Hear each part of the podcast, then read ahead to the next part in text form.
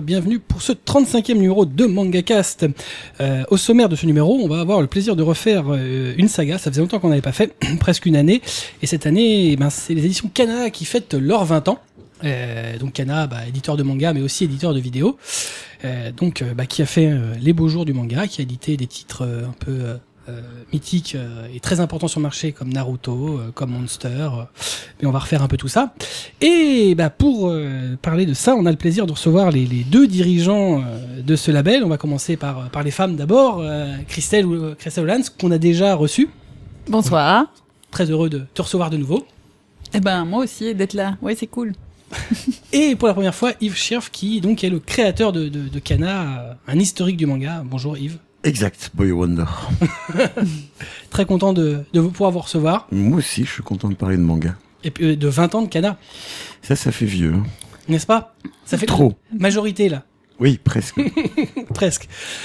Et pour m'accompagner dans cette émission aujourd'hui, j'ai le plaisir de- d'avoir euh, Kobito. Ouais, moi. Voilà. Alors tu, tu peux pas faire plus parce qu'il y a que moi. Y a que toi. Les autres ont abandonné. Par contre, tu peux faire, je sais pas, on te donne un autre pseudo puis tu fais une petite voix. non, je peux pas ça.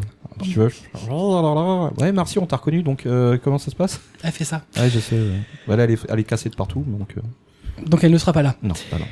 On vous rappelle que vous trouverez euh, des images, plein d'images sur euh, bah, les titres dont on va parler aujourd'hui euh, et des liens à l'adresse mangacast.in slash numéro 35. Donc là, ça va être plein de titres Kana euh, dont on va parler aujourd'hui qui ont marqué et on s'est rendu compte en faisant la préparation qu'il y avait quand même beaucoup, beaucoup de titres qui avaient marqué l'histoire. Mais donc on va commencer bah, notre saga après le... Jingle. Ça fait pitié tout seul.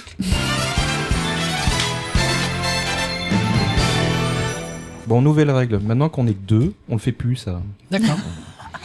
Mais fallait me le dire avant. Ou alors, faut dire aux invités d'y aller aussi. Non, Ah, c'est vrai, ça peut être sympa. ça. Ouais, non. Ça peut être rigolo aussi, ça peut être rigolo.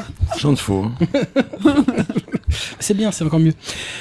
Donc, Cana, bah, ça a commencé en 96. Euh, Yves, expliquez-nous un peu euh, comment euh, le groupe d'Argo est arrivé, enfin le groupe Média Participation, euh, qui, qui appartient d'Argo, le Lombard, est arrivé à faire euh, un label manga. Ça a été un petit peu long et douloureux. Moi, j'ai commencé euh, parce que j'avais une librairie euh, spécialisée en bande dessinée franco-belge euh, à Bruxelles. Et à travers cette librairie, vu le phénomène manga, on a commencé à faire des, des imports de manga, donc en japonais, avec Tohan, qui envoyait à travers le monde ses mangas, ou des mangas. Et on a été fasciné dans la librairie par la rapidité avec laquelle euh, les gosses achetaient ces bandes dessinées, ces mangas en japonais, sans évidemment forcément euh, pouvoir les lire. Alors maintenant, on a pas mal de fans qui lisent le japonais, mais à l'époque, je vous assure qu'il n'y avait pas grand monde qui pouvait euh, lire du japonais. Donc on était vraiment fasciné par euh, ce phénomène euh, qui était là. Deuxième indice, euh, à peu près à la même époque, un petit peu avant, je me trimballe à Angoulême euh, avec mon ami Thierry Smolderen, euh, scénariste de renom et prof euh, à l'école d'Angoulême, qui me dit tiens viens voir sur une table il y a un truc incroyable on va voir il y a un monsieur japonais qui est avec une table remplie de bottins de téléphone hein, les fameux magazines japonais qu'on a découvert après avec euh, Akira dedans on pète tous les deux un plomb, on passe euh, trois jours à lui dire écoutez on veut les acheter, le type nous dit non non il en est pas question, et euh, au bout de trois jours il a cédé en disant euh, voilà prenez-les et foutez le camp. quoi. on dit on veut bien les payer, il a dit non non foutez le camp, je veux plus vous voir, donc on est reparti avec ses Akira sur le bras, et la seule personne qui avait euh, repéré ça à ce même salon euh, d'Angoulême, c'est bien entendu le grand Moebius qui avait fait un petit article dans Métal en disant je me suis baladé à Angoulême, j'ai trouvé une bande dessinée extraordinaire, ça s'appelle euh, Akira. Ça bien avant euh, la publication par euh, Jacques euh, Glénat euh, pour ses éditions. Donc à partir de là, on se dit voilà, on consolide euh, cette vision dans la librairie, on commande ses mangas, ça marche bien, et parallèlement à ça, les éditions d'Argo Benelux cherchaient un directeur euh, éditorial, parce que le, le groupe a repris, remanié euh, d'Argo. Donc Claude de Saint-Vincent cherche quelqu'un. Moi, je peux tellement envie de travailler pour eux. euh, puis finalement, euh, vu euh, l'intelligence euh, de Claude de Saint-Vincent, je signe. Et euh, un petit peu après, je lui dis bon ben voilà, écoutez, il y a un phénomène, je le constate dans ma librairie, tous ces euh, kids achètent euh, du manga, il faut qu'un groupe comme Média s'y intéresse. Claude, euh, pas très chaud là-dessus, parce que d'abord, au départ, en tout cas, il n'avait pas une culture BD euh, énorme. Alors en plus, il est en train d'assimiler ça, mais en plus venir avec du manga, des trucs qui se lisent à l'envers, en japonais, patati patata, pas question de faire ça. Donc commence une discussion qui a quand même euh, duré à peu près euh, deux ans avec lui. Et de guerre lasse, euh, finalement, je lui dis, écoutez, c'est votre groupe, c'est vous qui le dirigez, c'est votre argent. Si vous voulez pas, moi, je jette l'éponge. C'est bon comme ça, quoi. Je vais pas euh, devenir fou. euh, Je peux rien vous dire d'autre que j'y crois. Parallèlement à ça, arrive un monsieur qui s'appelle euh, François Pernaud, maintenant qui dirige tout le, le pôle euh, bande dessinée du groupe Média. Il est arrivé comme euh, directeur commercial et qui entend ça à travers les couloirs et qui dit OK, ça c'est une bonne idée, on part et on y va. Et c'est comme ça qu'a commencé euh, Cana parce que François Pernaud y a cru et on a pu euh, commencer au tout début avec des Coréens. Ouais. Alors pourquoi des Coréens justement? Alors, des Coréens d'abord parce que bon, on avait repéré quelques bandes dessinées qui nous semblaient bien, quelques mangas, manois coréens qui étaient euh, intéressants. Mon père m'avait passé, euh, qui voyageait beaucoup à l'époque parce qu'il travaillait à la Sabena, compagnie belge d'aviation qui n'existe plus. Euh, il avait passé un article dans un journal coréen en anglais qui parlait euh, voilà d'un grand dessinateur de la bande dessinée là-bas. On s'est dit tiens, mais pourquoi pas, ça a l'air intéressant. Et là, c'est François Bernot qui est parti euh, tout seul en Corée, qui a rencontré euh, ces Coréens et qui est revenu avec ses bandes dessinées coréennes.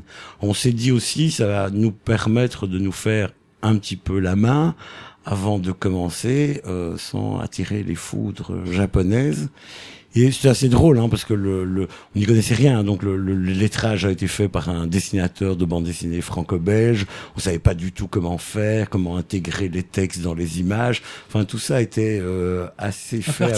euh, ouais, assez. On peut le dire, surtout quand on regarde ça maintenant.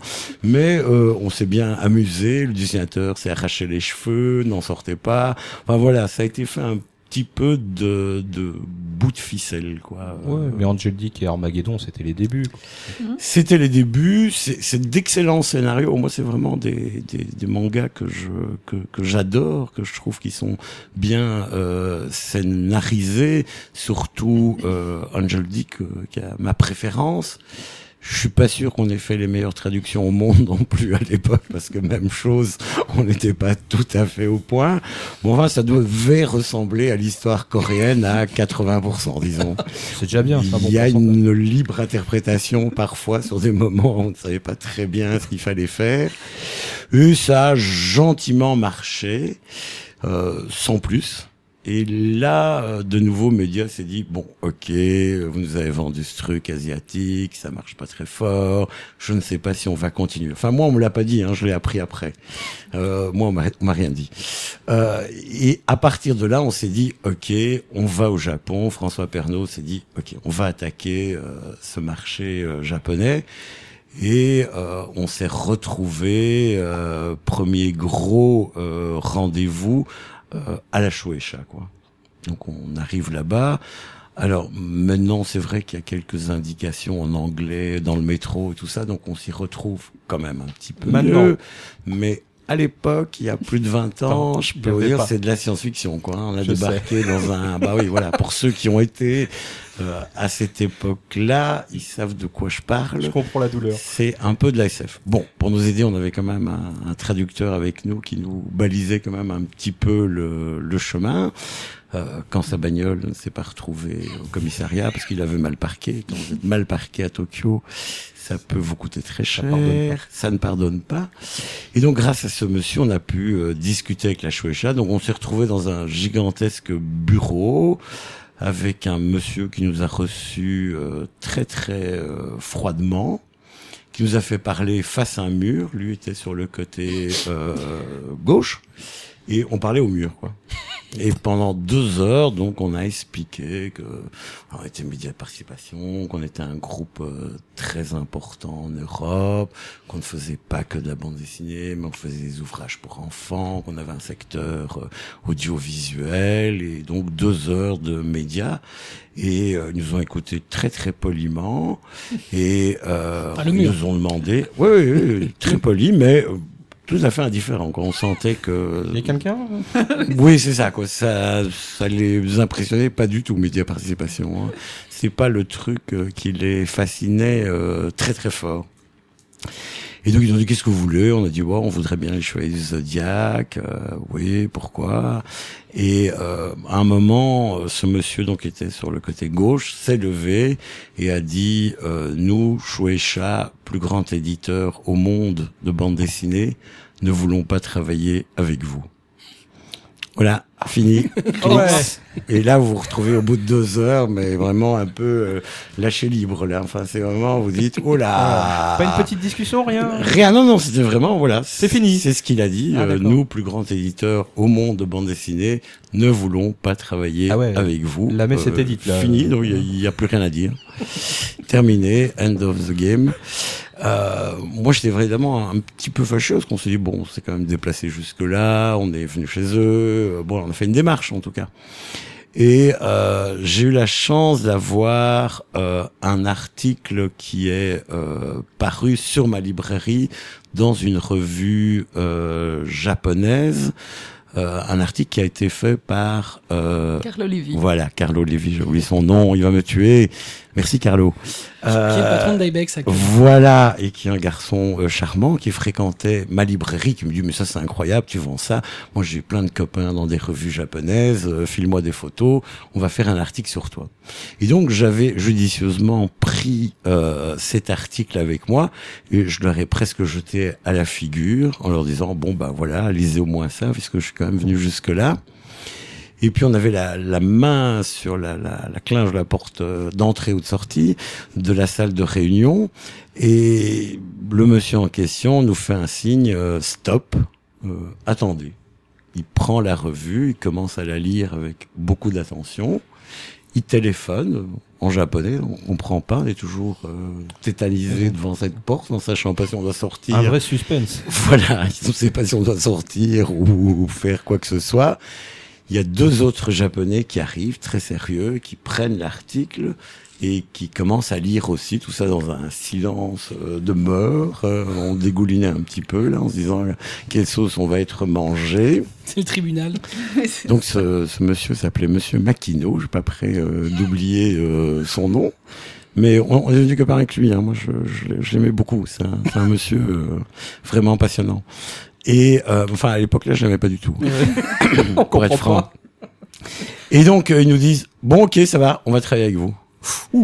Et ce qui les a convaincus, mais ils me l'ont pas expliqué tout de suite. euh, Je l'ai compris quelques années plus tard. C'est parce que j'étais un véritable fan de manga et du fait que j'en vendais dans ma librairie, j'aimais le manga, donc on pouvait me confier euh, les chevaliers du zodiaque. Parce que c'était un produit affectueux. Voilà, Euh, c'est ça. euh, Et c'était des gens pas qui juste du, du, du business. quoi. ah oui, oui, au départ, et en tout cas à cette époque-là, c'est peut-être changé un peu depuis lors, eux n'étaient pas du tout euh, intéressés par le côté financier. De toute façon, à part quelques titres un peu chez Glénat, ils n'avaient pas vendu en Europe, ils comprenaient pas. Il y a une fameuse anecdote, vraie ou pas, mais quand ils ont reçu le, le fax, parce qu'à l'époque c'était encore des fax, les gars, hein pour ceux qui sont sur d'autres réseaux sociaux, euh, un fax. hein. donc regardez dans le dictionnaire ce que ça veut un dire. papier qui sort d'une machine. Voilà, c'est ça. Enfin, ce soit dit, ça marche encore. Hein. Quand vous travaillez avec euh, Leiji Matsumoto, il faut lui envoyer un fax parce que il y a rien d'autre qui marche. Petit aparté. Donc, quand Glenna a envoyé ce fax en disant je veux Dragon Ball, il y a, d'abord il y a personne qui a compris ce qu'il dit parce qu'il y a personne qui lisait l'anglais dans cette plus grande maison d'édition au monde. Donc, ils se sont vraiment demandé c'est quoi ce papier, qu'est-ce qui est marqué dessus? Donc, il leur a fallu quelques mois. Glenna n'a pas eu une réponse tout de suite et après il y a quand même quelqu'un qui lisait vaguement l'anglais. Il dit je crois qu'il y a un gars qui veut Dragon Ball.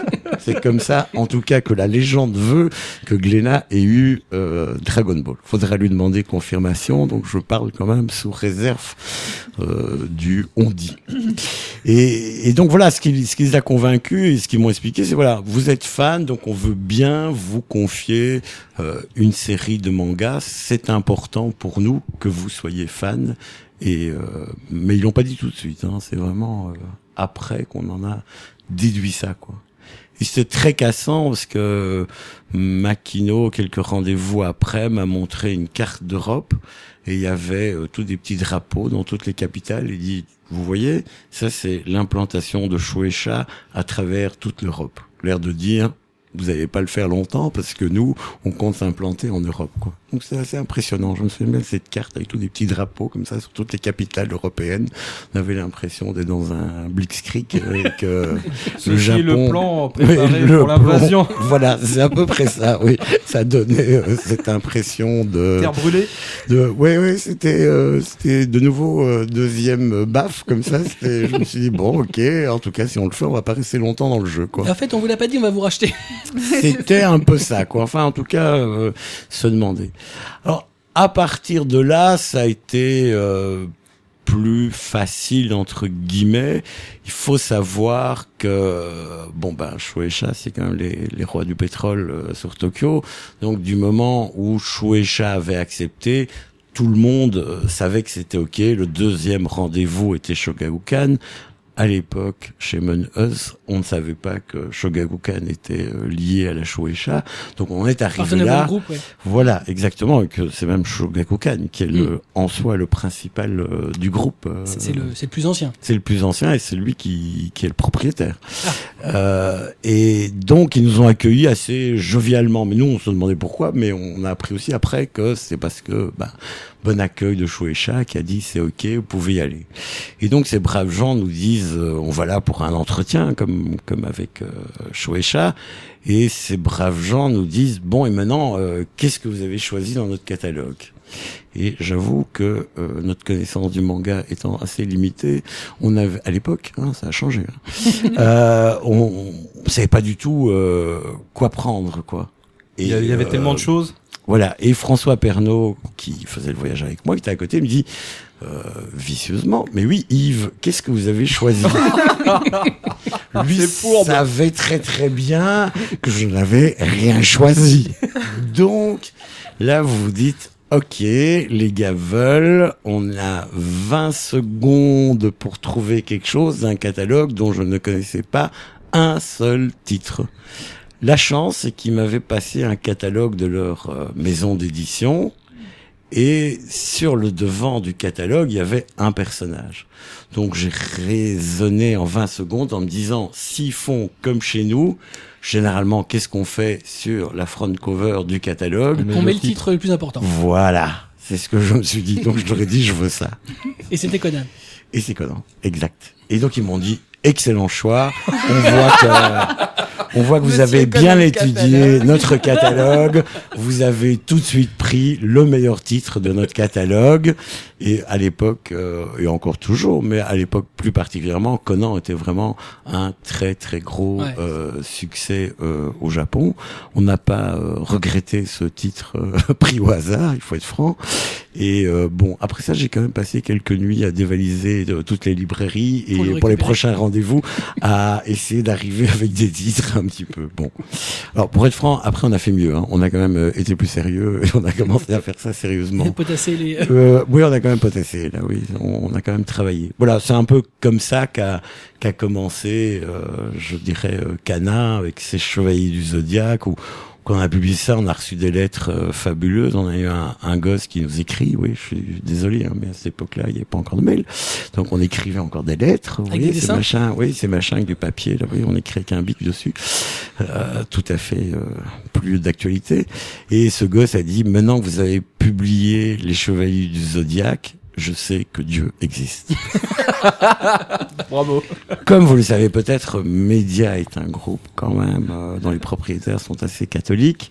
Donc ça tombait bien, j'avais un bon argument pour éditer du manga, parce que j'étais en mission la- de pour le Seigneur. voilà, voilà, donc euh, voilà, ça, ça au moins pu prouver que ça a servi à quelque chose. On a au moins converti, grâce à Cana, une personne sur la croyance de Dieu. Et, et c'est vrai qu'en plus à cette époque-là, euh, Saint Seiya c'était un titre qui était extrêmement attendu par les gens, euh, notamment parce que la, la dernière partie était complètement inédite Voilà. euh, en animé, et ça c'était totalement mythique. Oh, il faut dire, on n'a on pas fait plus malin que les malins. hein. On, on s'est dit simplement, voilà, c'est passé euh, grâce à Dorothée, qui est un des principaux acteurs du fait que tous les gosses aiment le manga, en tout cas à cette époque-là. Et euh, on s'est dit, bon, ben voilà, c'est passé sur les télés, euh, c'est un truc que tout le monde connaît, comme Albator, et euh, voilà, enfin, on s'est dit, euh, prenons les Chevaliers du Zodiaque, euh, comme moitié grec, euh, je tenais beaucoup Chevaliers du Zodiaque. Donc on s'est dit, on va commencer par ça. Et d'ailleurs, Saint Seiya et Conan, c'est deux titres qui ont vraiment fait les beaux jours du catalogue, et encore aujourd'hui. Oui, oui, ça reste quand même euh, bon, quelque chose de, de marquant. En plus, on, on le voit bien, l'univers, les personnages sont toujours euh, très euh, présents. Et euh, ma grande fierté, c'est que j'ai réussi, je ne sais pas comment les Japonais m'ont laissé faire, mais à mettre la photo de mes deux filles, Eleni et Atina, au dos du dernier numéro des Chevaliers du Zodiaque. Mais un jour, je suis chez Shueisha et bien après qu'on l'ait fait, les gens me disent c'est quoi ça? Je me suis dit putain là on est foutu, on est mort, ils vont me, me, me, me trucider. Enfin vous connaissez un peu le japonais là-dessus, c'est pas des rigolos, faut que tout soit nickel, faut que la couleur soit la même, faut que la ligne soit comme elle est chez eux. Enfin bon, je dis écoutez c'est la photo de mes filles. Ils m'ont dit ah bon ça va, ok très bien. J'étais tétanisé, je me suis dit là ils vont me retirer toutes les licences Cana, c'est fini, end of the game, on va retourner à la case zéro en disant euh, La porte à claquer, c'est fini. ne vous gênez pas, euh, faites ce que vous voulez dans nos albums, vous êtes chez vous, bien non. Et je sais pas, ils ont jamais rien dit, j'ai jamais compris comment euh, ils ont laissé passer ça. Mais, Ils ont trouvé- euh, peut-être trouvé ça. donc c'est toujours dans le dernier numéro des euh, Chevaliers du Zodiaque. euh. Et alors pour l'anecdote, pourquoi avoir mis la photo de vos filles? Moi, parce que comme je suis à moitié grec et qu'elles sont grecques, voilà, je voulais les, les, les saluer, euh, elles, et leur dire, voilà, vous portez des prénoms grecs, euh, comme dans les Chevaliers du Zodiaque. Voilà. et, et elles ont lu le volume en question? Elles ont lu le volume en question, ça leur a beaucoup servi, en tout cas une des deux, euh, à l'école après, parce que quand elles expliquaient à leurs copains et copines de classe que leur papa éditait Cana, tout le monde disait ouais quoi encore, euh, c'est ton père qui édite Conan, c'est ton père qui édite Naruto, comme on dit chez nous, mon œil en parachute, expression typiquement belge. Euh, ils se sont dit ben c'est pas possible quoi. Donc ils sont arrivés avec ce bouquin en disant regarde si si euh, il y a ma photo dedans c'est vraiment mon père qui a dit ça là ils ont commencé à croire que leur papa éditait effectivement Naruto etc Et donc là, on est en. Donc c'est en 96 que qu'est lancé Kana. Donc euh, Conan, Saint Seiya, c'est en 97. En 97, on va aussi. Enfin, après, on va trouver Yu Hakusho, donc de Yoshihiro Togashi, qui va aussi être un, un auteur assez important du catalogue, puisque après Yu Hakusho, Oui. vous allez avoir Hunter x Hunter, qui même s'il a une publication très erratique, euh, moins oui ça. euh, continue à extrêmement Ah, bien se vendre. En France comme au Japon d'ailleurs. Bah, à partir de là, ce qu'on a fait, c'est euh, voilà, euh, comme on fait beaucoup de gens euh, en même temps ou un peu après, c'est puiser dans le jump euh, les grosses séries. Hein, euh, voilà, on a, on a commencé à regarder ce qui était euh, très voilà euh, shonen euh, dans cet axe-là. Mais on, on a voulu aussi pas faire que du shonen, même si les autres genres ont été euh, moins représentés dans Kala, mais l'idée était quand même de faire une structure qui ressemble plus ou moins à ce que faisaient les, les, les éditeurs japonais, de pas rester enfermé dans le shonen ou le shojo, le seinen, quoi. Même si on a été plus cool sur les autres secteurs et surtout d'être aussi le c'est très important pour moi le reflet d'un monde asiatique et pas uniquement euh, japonais quoi. Oui, vous avez sorti euh, Slam Dunk euh, de Takehiko Inoue. Et ça, déjà, c'était quelque chose de particulier parce que c'était, euh, enfin, ça allait, ça allait devenir un, un acteur majeur du manga, ce, ce, ce mangaka. Et euh, ça, en série sportive, il y a, à part Olivier Tom, il n'y avait Mm. pas grand chose. Hein. Donc à l'époque, euh, Oui, c'était mais- osé pour moi de, de sortir ça. Sur du basket. Oui, en mais tout cas. de, de nouveau, ça fait un peu partie de la même démarche qu'on a eu euh, de se dire qu'est-ce qui est passé à la télé, quoi. Donc c'est c'est vraiment. Ah, mais justement, parce qu'il n'y avait pas de visibilité, je trouvais que c'était euh, couillu Ouais, à l'époque de sortir ça déjà. Bah, de nouveau, hein, c'est sur le principe japonais en se disant voilà au Japon il y a plein de séries de sport. euh, quel est le sport qui peut chez nous euh, intéresser les gens à part le foot? Bon ben on se dit le basket un peu moins, mais ça reste encore un, un sport euh, pratiqué parce qu'on a examiné là avec Christelle d'autres séries de sport. euh, Ouais, quelques-uns depuis. Ouais. mais il y a quand même des sports là euh, typiquement pratiqués au japonais, le cricket ou ce genre de trucs qui sont. Ou même le baseball, c'est pas- compliqué pour euh, chez nous. oui voilà Ah ouais. déjà ça, mais. Oh, le curling aussi pendant qu'on y est, mais euh, bon là tout de suite, je suis pas sûr qu'on va fédérer grand monde. Non, mais il faut bien reconnaître que depuis, en fait, euh, en manga de sport, euh, il n'y a pas grand-chose qui est. Qui est, Qui, qui est qui est fonctionné. vraiment cartonné. Hein. Pourtant, on a- nous, chez Cana, on en a fait quelques-uns, du Oui. tennis, du foot. euh, les concurrents en ont fait aussi, Oui. soit du basket ou autre chose. Et il y a des excellentes séries dans le tas. Mhm. Et il y en a aucune qui est euh, Devant, plus de. plus devant, tu veux. Tu, pars un peu sur le côté. Ah, pardon. Genre Davy. Et donc, euh, on peut pas dire que c'est c'est- cartonné depuis, quoi, voilà. Non. Le shonen sportif n'est pas Même- le même genre majeur en France. Même Captain Enfin, en- Tsubasa, en qui était censé être une grosse Mm. série euh, importante, chez Glénat, c'est pas la fête. euh, Ah bah non. non, Ah du non, slip. Ah non, non. Bravo. Bah, je sais pas, c'est Ça, Il pas dit du slip. hein. Moi, sa était très bien vendu il y a une certaine époque chez J'ai lu, quand, quand c'est arrivé qu'il n'y avait Ouais. pas Oui. grand chose. Bon, Enfin, en même maintenant, temps, euh, j'ai lu, ils ont vendu aussi euh, Jojo. hein. Oui, Ouais. même ils en, vend- ils en vendaient plus que maintenant Tonkam. Voilà. Et puis on était fasciné aussi par Inoue et, et qui, Quelqu'un enfin pour nous bien. un voilà un très très grand euh, dessinateur. C'est sa femme qui était le- l'agent pour les, les droits étrangers, donc ça nous a permis d'avoir une autre discussion qu'avec euh, des grosses maisons d'édition et aussi de l'approcher parce que c'est un monsieur absolument charmant et quand il avait, ce qui est rare, quelques temps libres, il acceptait de manger avec nous et c'est vraiment super quoi. Et on est fasciné par ce par ce dessinateur. quoi. Apparemment, en plus, c'est quelqu'un qui aime bien être en gestion directe euh, sur Oui. ce qu'il fait. Bah, à travers son épouse, effectivement, lui, euh, voilà, contrôle tout ce qu'il fait. Et puis il a fait quelque chose que je trouve extraordinaire, c'est à la fin de, de Slam Dunk, c'est prendre une page dans les dix plus grands euh, quotidiens euh, japonais et dire euh, merci à ses lecteurs, merci d'avoir vendu je ne sais plus combien de millions d'exemplaires et leur dire voilà. Et donc ça c'est un acte gratuit parce que c'est lui qui l'a payé. Et il utilise en plus une partie des droits de ces euh, de, de ces droits d'auteur de Slam Dunk pour euh, payer une euh, comment euh, une structure qui aide les jeunes basketteurs euh, japonais euh, à faire carrière. Voilà, et en plus sa, sa série avec des, des basketteurs handicapés. Alors ça, Ril, euh, oui, qui est aussi chez vous d'ailleurs. Mm. Voilà, ça c'est fabuleux. Enfin, je veux dire, Ouais. Moi ça me fascine parce que on est aussi éditeur de BD franco-belge et je m'imagine très très bien un auteur, euh, voilà, de BD venant chez lui en disant j'ai une super série euh, sur le basket avec des handicapés. On lui dit euh, t'es bien gentil, mais je crois que ça va pas marcher. Au Japon, Reel, en tout cas à l'époque où ça sortait régulièrement, était la plus grosse vente de la Kodansha, quoi. Ce qui est quand même impressionnant et je sais pas comment ils font, mais ça me fascine en tout cas. Je, crois- je crois que Inoue en fait euh, peut euh, voilà Oui, il tout sait- faire. traiter ces, ces sujets et euh, voilà, quoi qu'il touche euh, c'est euh, Et C'est humainement. Mm. c'est vraiment quelqu'un de, de super en tout cas. il a l'air c'est- ouais. Ouais, ouais, c'est vraiment un monsieur euh, très bien. euh, voilà. hyper curieux de tout, et qui fait plein d'essais. euh, il y a pas longtemps, là, il avait créé pour une euh, une publicité pour un gel de cheveux ou je sais pas quoi. Hmm. Il avait dessiné. Ah ouais, il est euh, designer de plein de choses. Il a fait des Oui. chaussures, euh, il a fait du, enfin, du, des produits de beauté. Enfin, et cas, puis là, il avait fait un, un espèce de, de visage géant sur une place euh, en plein air où euh, il n'avait aucune perspective pour faire son Ouais. dessin, aucune préparation. Il te fait un truc, tu le regardes du Et c'est dessus du parfait. building et Mm. c'est parfait. Quoi. il Il y a- avait même fait il y a un- aucune erreur. Enfin, il avait euh, refait un gymnase avec que des dessins temporaires pour Oui, juste oui, une oui, période. On a, on a eu Oui. une coffrette, ça c'est J'ai trouvé magnifique. ça génial. Voilà, ouais, c'était une suite de Slam Dunk. Bah Ouais. ouais. voilà. Elle est effacée Que, que- depuis. que je n'ai pas lu.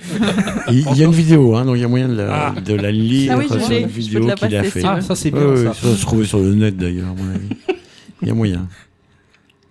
Par la suite, on va aussi trouver à votre catalogue un titre euh, qui, même s'il a été un peu oublié par la... euh, après, euh, a fait quand même les beaux jours de Kana, Shaman King, qui a Ah ouais. aussi euh, mal fini euh, au Japon et qui a un peu été oublié, mais à au moment où ça sortait, c'était euh, événementiel.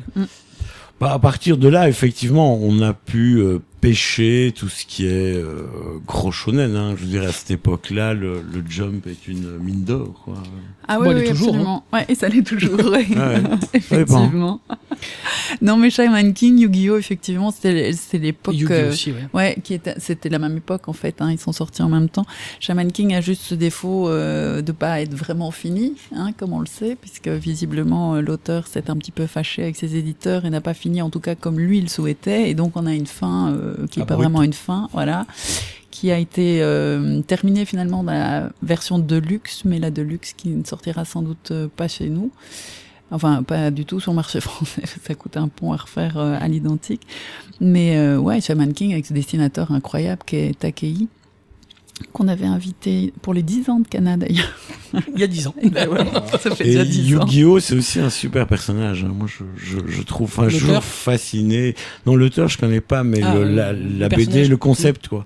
Et ça, je trouve que c'est quelque chose de fascinant chez les Japonais, c'est que c'est les, les rois du concept, quoi. Mm. Voilà. Après, la BD, le, enfin, le manga peut euh, Aujourd'hui, on bien a, se on continuer a encore ou le jeu de mal. cartes. Oui, oui, oui, en plus là, oui, le, le coup du jeu de cartes là, ça c'est euh, fabuleux. Mais euh, ils ont ils ont là vraiment de trouver des des pitchs et des des concepts de personnages. C'est extraordinaire. Moi, en tant qu'éditeur, ça me fascine. Quoi, ils sont ils sont vraiment très forts là-dessus. Quoi. Et sur les titres marquants de votre catalogue, on va avoir euh, donc début des années 2000 Monster. Donc euh, Ah ouais. c'est la seconde incursion de Naoki Urasawa en France puisqu'il avait déjà euh, été apparu rapidement avec euh, Pineapple Army chez Glénat, mais alors Mhm. passé totalement inaperçu. Ouais, Et là, gros titre, Monster, c'est euh, juste énorme. Ouais. et comment Et on l'avait sorti en fait d'abord dans le label d'Arcana, Oui. parce que Big Cana n'existait même pas au moment de sa sortie. Et puis euh, il a fallu attendre deux ans pour qu'il rentre euh, avec Arms dans, dans le label Big Cana. Ouais, Urasawa, ça c'est juste euh, énorme. On était vraiment super heureux de décrocher ce titre-là à l'époque. C'est du Urasawa. Ça m'étonne pas hein, que Pineapple Army soit passé un peu inaperçu parce que c'était pas le c'était pas le Urasawa. euh, En fait, Monster, c'est l'Urasawa qu'on connaît maintenant avec. Non, t'es pas d'accord? Bah, en fait, non, c'est pas. C'est pas qu'il soit passé ou moins bien. C'est en, en fait, c'est de moi de base, c'était le format. Il était un peu Ah, bizarre. ouais. Et puis la, la, la, dou- la, la couverture euh, d'eau carré collé pourri. euh, Mais il, il était Ah pas, ouais. il est pas tout seul sur Pineapple Army? Euh, non. Il a un Non, non. scénariste avec Oui, il y a un lui scénariste. Mm. Mais euh, bon, il était pas du tout attractif par rapport au reste de la collection. Puis c'était pas dans le format manga. Ouais, c'est ça. on était encore dans cette époque, à l'époque où les le gens monde euh, tâtonnait un voulaient, peu, voulaient hein. format un peu Ouais, je suis quand même d'accord avec Christelle. C'est pas encore abouti. C'est Ah non non, très on était bien, au début. non non non, non, on euh, n'était voilà, pas quoi, dans le génial, pas, mais avec euh, tout ce qu'il y avait de, de proposé, c'était pas. C'était euh, l'époque où il était encore dirigé par ses éditeurs, qui donnaient Ouais. les sujets, qui faisaient les commandes, il y un peu avait avec Yawara et tout je crois pas que ce soit lui qui faisait le scénario sur Non mais il y avait peut-être pas forcément aussi le public pour ça à ce moment-là. C'est il est sorti vachement tôt quand même. hein. Bah, il Mm. avait été pré- pré- pré-publié dans Caméra. Voilà, je Mm, vous rappellerai, sorti, euh, ouais. je vous rappellerai quand même un truc, c'est que quand euh, les monsters sont, sortaient, euh, juste euh, avant la fin, il y a, il y a une grande enseigne euh, en quatre lettres en France qui, qui avait fait des pyramides entières en entrant euh, de leur magasin en disant le nouveau titre de euh, Maître euh, l'auteur de Monster. Ah oui, oui, oui, d'accord. Voilà. Oui. Donc euh, Avec Pineapple Army? Ouais. Ah ouais. des pyramides entières. Tu fais non mais t'es sérieux, il y a qu'un tome. Il n'y aura jamais qu'un tome. En plus, c'est c'est une bande dessinée, un manga quand même très à l'européenne, hein, dans, Mm. dans le découpage, dans, dans l'histoire. D'ailleurs, l'histoire se passe euh, en Allemagne. Donc euh, voilà, et ça, ça a permis, à l'époque, j'étais toujours libraire, ça a permis aussi d'essayer un peu de convaincre des gens qui lisaient pas du manga. Et je crois qu'aujourd'hui encore, il y a, enfin, c'est un titre quand Christelle Ah, il- conseille à quelqu'un. euh, qui passe, euh, voilà, qui qui est pas forcément euh, labellisé manga en disant tu veux en lire, commence par ça. D'abord, c'est un excellent scénario, c'est une vraiment une tuerie, c'est un thriller euh, magnifique. Et en plus, il y a quand même un, un formatage qui est euh, moins manga manga, enfin en tout cas euh, plus sur des codes CNN déjà, donc plus adulte. euh, Plus, plus universellement accessible, ouais. Ouais, oui. Et le fait que ça se passe entre guillemets chez nous, enfin en tout cas en Europe, ça, ça aide aussi, voilà, ça, ça rapproche un peu le lecteur et ça permet en tout cas en librairie de, voilà, de, de toucher un peu au-delà du manga, quoi.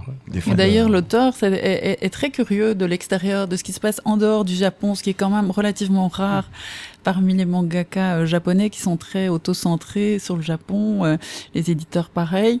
Et là, euh, les fois où on l'a rencontré, on a eu la chance de le rencontrer deux fois.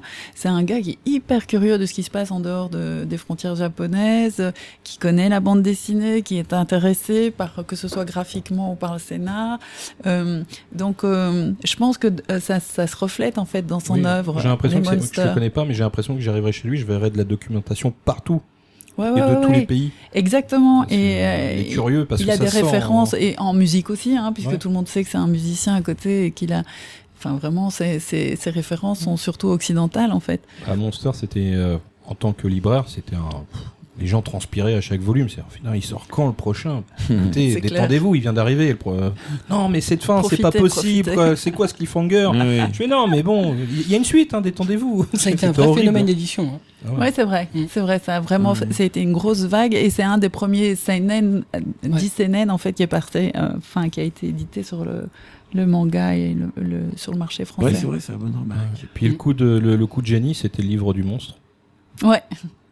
Le, le Alors ça, on n'obtient le pas toujours les droits de ça, Non, et là, on a dû euh, un petit peu se battre et batailler parce qu'ils voyaient pas du tout Il l'intérêt faut de maintenant une fortune si on essaie de le chercher. Exactement, Voilà. exactement. Et donc, euh, ça a été aussi tout un tout un ping-pong avec le Japon pour l'obtenir, mais voilà, ouais. Ah C'était ouais, super, ça. C'était Ouais, euh, ouais. le truc à la Mm. fin, j'étais oh, extraordinaire. Mm. Je- ça me faisait plaisir. Moi, en tant que- qu'acheteur et puis en tant que libraire, je fais oh, les gens étaient en folie. Ouais, c'est clair. Vous avez la, en fait, euh, le, le livre complet. Parce Exactement. qu'ils avaient la référence de ce que c'était euh, le livre du monstre. Exactement. C'était génial. Non, mais ça fait vraiment le goodies, quoi. Euh, Ouais, et il est top pour le coup. Hein. Ouais, ouais, Ouais. il était bien. À l'époque, il fallait vraiment toujours convaincre les éditeurs japonais de pourquoi on le faisait, quel est l'intérêt. Ils, vo- ils voyaient pas du tout euh, pourquoi il fallait faire ça, quoi. Il il l'avait fait euh, au Japon? Oui, oui, oui, Ouais, ils l'ont fait eux, version, mais après ça, c'est pour ça, que ouais. c'est pas pour ça qu'ils veulent Qui le veulent vendre. accepter, Il accepter, ouais.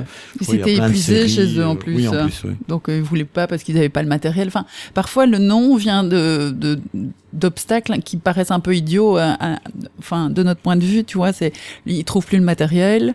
Simplement, ils ne le trouvent plus. Ils ils l'ont, mais ils ne le trouvent pas. Ils n'ont pas envie de le chercher parce que c'est dans Les trois buildings archives, plus loin euh, dans les archives. Et pas question qu'ils aillent euh, ouvrir tout pour aller chercher les films. Euh, parfois le gars il sait même pas de quoi tu parles donc au lieu de te demander ce que c'est parce que c'est ça devient de plus en plus pointu il préfère te dire non comme ça c'est réglé l'affaire tu vois Il fait croire qu'il sait, mais en fait. en fait oui oui mais non Parfois, ils Voilà. pensent que l'auteur n'aimerait pas et donc ils disent non à la place de l'auteur aussi. Hein. Ça, ça arrive aussi, ça.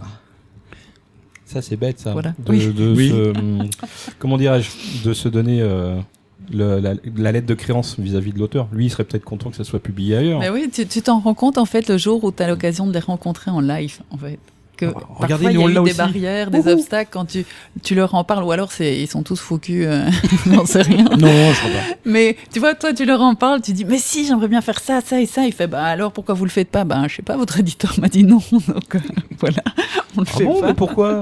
Et c'est ça, ah, bah, je suis pas donc là, il faut pas dénigrer l'éditeur japonais parce que sinon vous l'avez sur le dos pour le restant de vos jours. Donc il faut dire ouais, enfin, je ne sais pas. C'est moi qui ai mal compris. C'est ma faute. Un malentendu, certainement. Voilà. Un, un dixième, que c'est pas grave. Voilà. Exactement. Et d'ailleurs, euh, puisque vous, donc vous avez sorti euh, Monster de d'Urasawa, vous allez sortir après bah, le, les, Ouais. euh, comment donc euh, les, euh, les histoires, euh, enfin le recueil d'histoires courtes euh, Ouais. de l'auteur. Et avant ça, plutôt. euh, plutôt Ouais. euh, Master Keaton. Ouais. Euh, et, et les gens se posent beaucoup la question pourquoi euh, vous- pourquoi 20th Century Boys n'est pas sorti chez Kana? Eh bien, parce que je pense qu'à l'époque, on avait eu, entre guillemets, le choix, non, entre Monster et euh, 20th Century Boy, et qu'on a pris Monster. Parce qu'il faut savoir qu'à si on aurait pu, mais on avait, tu sais, on sortait à, à l'époque trois, trois mangas tout cassés par mois, et on avait déjà acheté des longues séries, hein, Conan, euh, Senseiya, euh, donc on en avait quelques-unes, on- et, et on pouvait pas faire exploser notre planning du jour au lendemain. Du coup, on a fait soit nous, on, on croyait beaucoup à Monster, pas, pas en comparaison d'eux, mais tu vois, à un moment, tu fais le choix, quoi. Oui, c'est vrai qu'il fallait acheter les deux en même temps. Enfin, ils voulaient qu'on achète les deux en même temps. Nous, on avait déjà un planning assez chargé. En plus, on dit, on s'est dit, bon, Puis c'est un auteur on va déjà, voilà, exactement, c'est ça. On s'est dit, bon, on va déjà en faire un. Euh, bon, ben, si on se plante, on se plantera sur un, mais si on prend deux, alors maintenant, on peut se dire, si on gagne sur deux, on gagne sur deux, Voilà. c'est vrai. Mais bon, vu le pu, planning qu'on pu. avait, faut pas oublier que le, le manga commençait à cette époque-là et que euh, que ça soit à l'intérieur de, de, de médias, que ça soit sur la presse, que ça soit chez les libraires, euh, on avait quand même beaucoup de, de réticences. Hein. En plus, nous, on faisait de la bande dessinée franco-belge, donc on se faisait insulter par les éditeurs, par les auteurs, pardon, de, de bande dessinée. Ah ouais. alors, Du groupe voilà. Ah oui, on s'en est pris Pas spécialement quelques-uns du la groupe, de hein. partout. On vrai était vraiment Mmh. les Parieurs. à traite, quoi. Oui. Euh, ouais, on oui. vendait euh, la bande dessinée française ou belge euh, aux Japonais. On préférait les Japonais, donc on allait euh, leur enlever le pain de la bouche. euh, donc à, à cause de nous, euh, ils allaient euh, plus gagner bien faim, leur ouais. vie. Euh, les journalistes euh, nous insultaient, mais vraiment, enfin, les, les gens étaient, on se rend pas compte maintenant, mais bien que encore maintenant, mais malgré tout là, à l'époque, c'était violent, quoi. Les, les gens ne comprenaient pas euh, pourquoi on défendait cette bande dessinée euh, japonaise. Enfin, ce manga, ils appelaient ça manga. Moi, j'essayais de leur expliquer, écoutez, c'est de la bande dessinée, ça s'appelle manga, mais c'est de la BD. La BD japonaise s'appelle manga, mais c'est de la BD. Moi, je suis un amoureux de bande dessinée. Alors qu'elle vienne du Chili, euh, du Japon ou de la Belgique ou de la France, euh, pour moi, de la BD, c'est de la BD. Si elle est bonne, elle est bonne. Voilà, le seul critère, euh, c'est euh, effectivement la qualité. En plus, ça gênait encore plus de gens parce que cette, euh, ce manga touchait un public jeune qu'avaient euh, délaissé euh, tout à fait les éditeurs. Parce que la bande dessinée, euh, bon pour la faire courte, euh, par un peu de Belgique avec des journaux Tintin comme euh, Spirou, bah, des, des journaux, ouais Pilote c'est après, donc des, des journaux plutôt enfants. Elle, elle devient ado adulte avec Pilote et elle devient adulte avec euh, Métal Hurlant, Mm. l'écho des savanes. Enfin, je vous la fais courte hein, parce que je peux faire plus long, mais on en a pour trois heures. Donc voilà. Et euh, c'est à partir de là que la presse française suit la bande dessinée, dit euh, enfin, euh, on est arrivé à quelque chose d'adulte. On crache sur la bande dessinée enfant, euh, bien débile, euh, bien belge, euh, les grenets, expression que je déteste. Et, et du coup, plus personne s'intéresse à la jeunesse. Arrivent, euh, voilà, les mangas avec, euh, disons, principalement au début du shonen, après du shoujo, mais au départ du, du shonen. Et ça marche. Pourquoi? Parce que les kids, ils ont plus rien qui est fait pour eux. Et tout d'un coup, il y a des gens qui leur parlent, qui font de la bande dessinée pour leur âge, qui leur parlent de leurs problèmes euh, à l'école, les, rapports avec les, parents, avec les amis, euh, une histoire d'amour que se passe euh, ou un gosse qui est amoureux d'une autre fille dans sa classe, que ce soit à Tokyo ou à Paris euh, ou à Grenoble. Euh, en soi, euh, il y a quelques codes qui peuvent être différents, mais enfin, ça reste un gars qui est amoureux d'une fille dans sa classe, le type qui est mis sur le côté au banc de toute l'école, ben c'est la même chose. C'est parfois un peu plus violent peut-être au Japon, mais enfin, quand on lit ce qui se passe dans nos belles écoles, c'est parfois violent par ici aussi. Enfin voilà, donc euh, ils se retrouvent avec une moitié, et donc forcément, ils aiment. Ça, ça leur parle parce que on s'adresse à eux, chose que la bande dessinée euh, franco-belge n'a jamais fait. Nous, quand on crée une bande dessinée, euh, l'auteur l'a fait pour lui, pour se faire plaisir, et l'éditeur cherche un public. Au Japon, on fait tout à fait l'inverse. On se dit à qui on va s'adresser, aux filles, ok, on va faire une, un manga ou une bande dessinée pour les filles. S'adresse aux jeunes gars, on va faire un, un truc, enfin une- un manga pour eux. Mais d'ailleurs, Donc, on le voit dans Bakuman différent. que, que, que vous éditez, c'est que les auteurs peuvent aussi se poser la question est-ce que le magazine où je vais être publié est pas déjà saturé dans Voilà. tel ou tel genre? Est-ce que je suis pas obligé moi de me baser sur un autre genre qui est ouais. pas forcément mon genre de prédilection, bah, justement pour pas euh, saturer euh, les lecteurs avec le, le même type de titre Ouais, ouais, sur Bakuman, oui, effectivement. Enfin, bon, je veux dire, c'est c'est vrai que de toute façon, hein, ça a un peu évolué comme ici. À un moment, euh, le lectorat a vieilli, on a du mal à renouveler jeunes, donc on est forcé d'aller euh, un petit peu plus âgé au fur et à mesure, dont- d'où le shonen up, etc. Parce que Oui, parce que Voilà. le public vieillit aussi, il a besoin de nouvelles choses, Et même s'il reste affectif. ça, euh, c'est pas aussi bien renouvelé euh, comme chez nous. C'est c'est c'est la même histoire que chez nous, mais avec euh, peut-être 10-15 ans de voilà de, retard, quoi. enfin ou d'avance. Mm. Prendre- Nous de retard, ouais. Oui, voilà, c'est ça. Et, et donc, ce manga, moi je me demandais pourquoi ça marche. Un, d'abord ça marche parce que les parents n'y comprennent rien. C'est-à-dire que ils, ils voient euh, un manga, une BD qu'ils savent pas lire, c'est à l'envers, c'est compliqué, problème de cerveau droit, cerveau gauche, donc euh, impossible à lire, ils comprennent pas.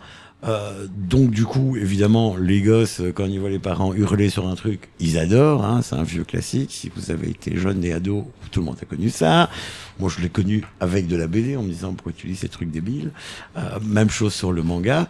Et euh, en plus, une bande dessinée qui leur parle à eux, quoi. Enfin, euh, des gens qui s'intéressent à leurs lecteurs et qui leur parlent. Et moi, je trouve que c'est ça qui est le plus fabuleux dans, dans, dans le manga, c'est que c'est une bande dessinée qui s'adresse à ses lecteurs et qui est tout à fait opposée au concept franco-belge où on va après chercher un lecteur, mais surtout on s'adresse pas à lui et on pense pas du tout euh, à lui euh, au départ. Mm. Alors il y avait peut-être un peu ça dans, dans les débuts de la BD avec Spirou Tintin parce que c'était des journaux quand même ciblés enfants. Donc là il y avait une recherche, mais en dehors de ces journaux-là, après on n'a plus cherché du tout à trouver un lecteur. Mm. Et euh, c'est assez marrant parce que au, au début de, de, de Cana, on n'a pas parlé, mais vous avez été éditeur, alors aujourd'hui on ne le sait pas forcément si on n'a pas connu, mais d'animé comics. Oui.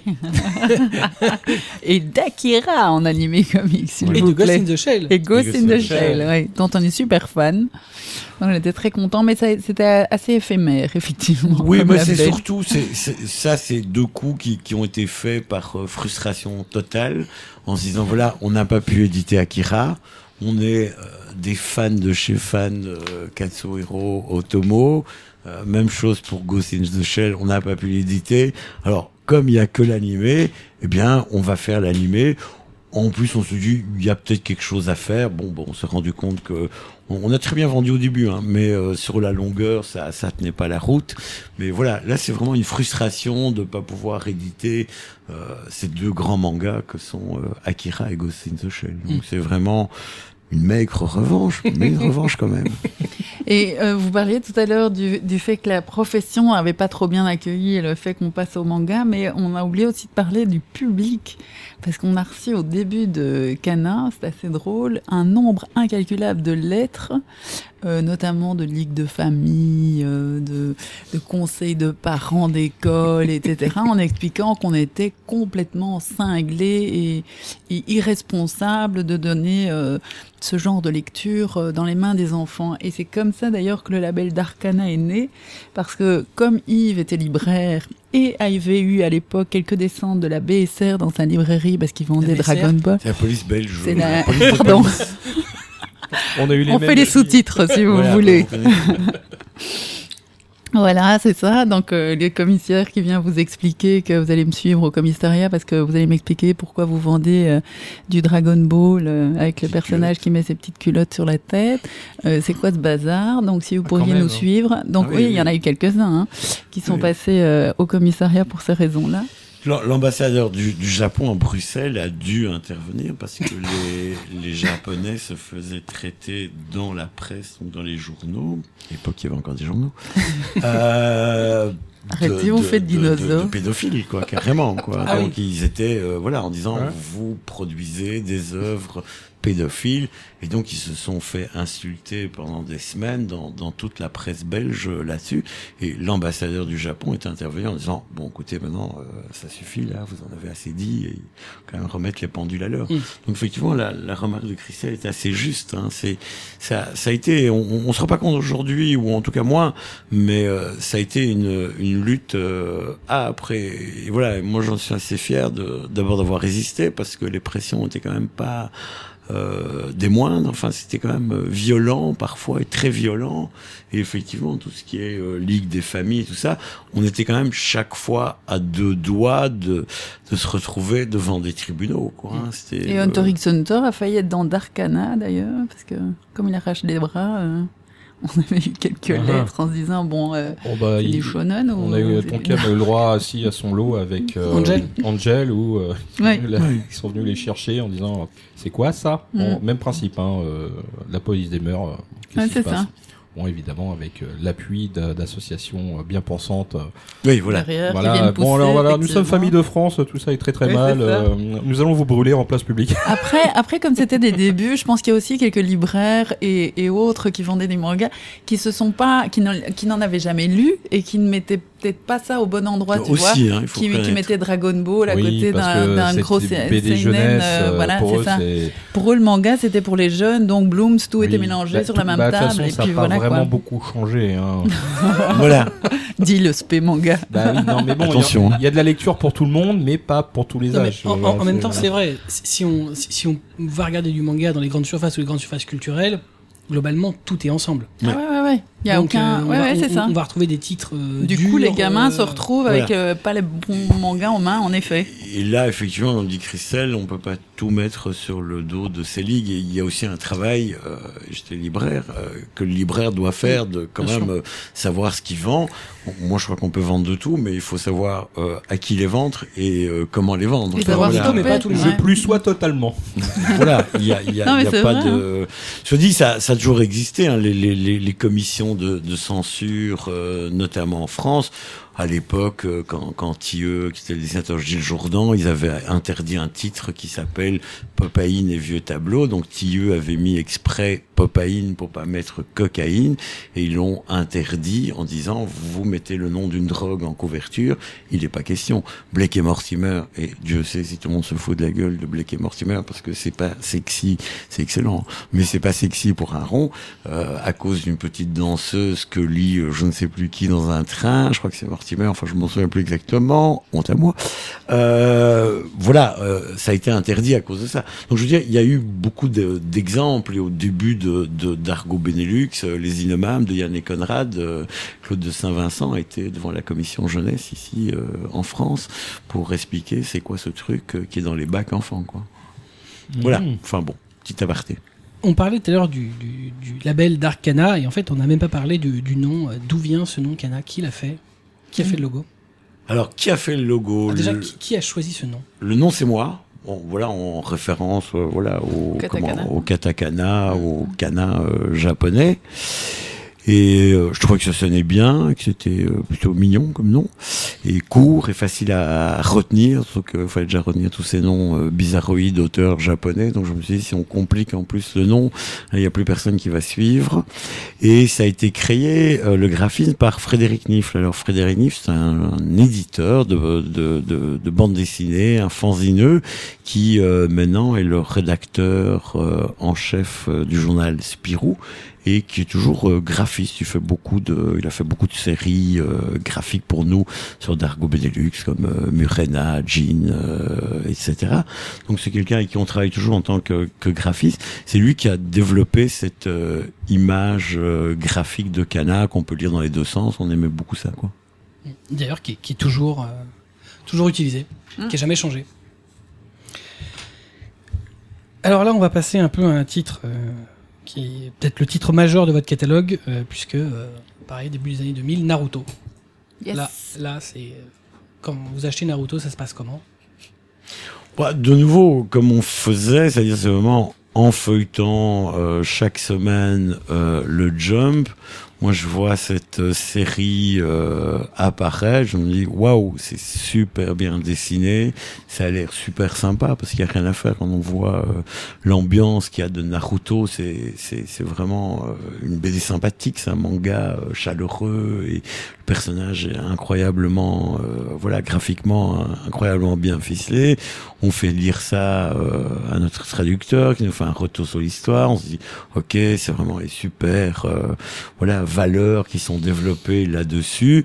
Et puis, euh, j'ai toujours voulu être un ninja et je me suis dit que tous les ados, euh, à mon avis, ont toujours voulu être aussi un ninja. Donc on est parti sur ce postulat un petit peu faible, euh, en se disant mais tout le monde veut être un ninja, tout le monde a envie d'être collé au plafond pendant trois heures et de pouvoir euh, attaquer, que personne euh, vous voit au plafond tellement que vous êtes silencieux et qu'on vous. Donc je me suis dit voilà, c'est un truc qui fascine, comme les samouraïs. Euh, voilà dans Le le, mystère de l'Orient. Voilà, exactement. Et donc on s'est dit ok, on achète et euh, on y va quoi. Et euh, bah alors, c'est vrai que si aujourd'hui c'est un titre qui est énorme sur le marché, au début c'est un début euh, assez classique pour un shonen de cette époque-là. Ouais. Qu'est-ce qu'est-ce qui va faire que ça va fonctionner? Qu'est-ce qui va faire que ça va exploser? Euh, c'est une bonne question. D'abord parce que c'est un titre excellent. Bon, jusque Voilà. là, on a compris. Non, mais en fait, c'est un titre qu'on a lancé. Déjà, on a fait euh, du marketing. Figure-toi qu'on est un des premiers éditeurs à avoir fait du vrai marketing autour des titres. Et donc, euh, on, a énormément soutenu euh, la série. Alors, on n'a jamais réussi à faire un magazine. On a fait des essais, mais on s'est planté à chaque fois. Notamment à cause des approbations. mais passons. Euh, et donc, euh, donc, il est parti tout seul, en fait, mais euh, avec un soutien d'opérations, etc., qu'on a commencé à faire régulièrement à partir de ce titre-là. Et puis à ce moment-là, il n'y avait pas des masses non plus de, de titres pour euh, se concurrencer sur euh, le marché. Je pense qu'il est arrivé au bon endroit, Oui, au bon moment. Il faut quand même Après, savoir. tu sais jamais pourquoi un titre euh, cartonne, euh, qu'il soit bon ou pas. hein. On, pa- on passe parfois à côté de très très bons titres aussi. Il faut savoir maintenant, nos amis japonais euh, qui nous réclament du marketing à tout prix sur chaque série qu'on achète, Mhm. à l'époque, comme vient de le dire Christelle, ne voulaient surtout pas de marketing. C'était impossible d'avoir une vignette à reproduire pour faire un poster, euh, je sais pas quoi, n'importe quoi. Une PLV, euh, ouais, c'était pas mais il avait pas question. euh, donc nous, on s'est battu pendant des années pour qu'ils veuillent bien nous lâcher quelques dessins pour qu'on puisse faire une affiche, euh, une silhouette. euh, Une PLV, enfin, ouais. Mm. une PLV, euh, tout ça, c'était proscrit, hein, il faut le savoir, jusqu'à Mm. quand même pas si si longtemps que ça. quoi. Mm, mm, mm. Je veux dire, ils ne voulaient pas du tout ça. Alors maintenant, c'est marrant parce que maintenant, ils ne jurent plus Que- que, plus que par, par ça. ça. Mais à l'époque, c'était nous et nous, je sais pas, on est ressorti avec Christelle, je sais pas combien de réunions effondrées en disant, mais écoutez les gars, c'est pas possible, quoi. Maintenant, c'est euh, combien vous mettez? Ah ouais, ah non. bon, c'est assez drôle quand même. Enfin, Ouais, Il y, a- il y a le- plein de séries d'époque où euh, maintenant ça serait devenu des vraies références parce qu'elles auraient été marketées et euh, elles auraient été une visibilité Ouais. de ouf. Mm. Bon, je pense euh, à votre chat le plus célèbre, mais Mm. euh, Oui, oui. voilà.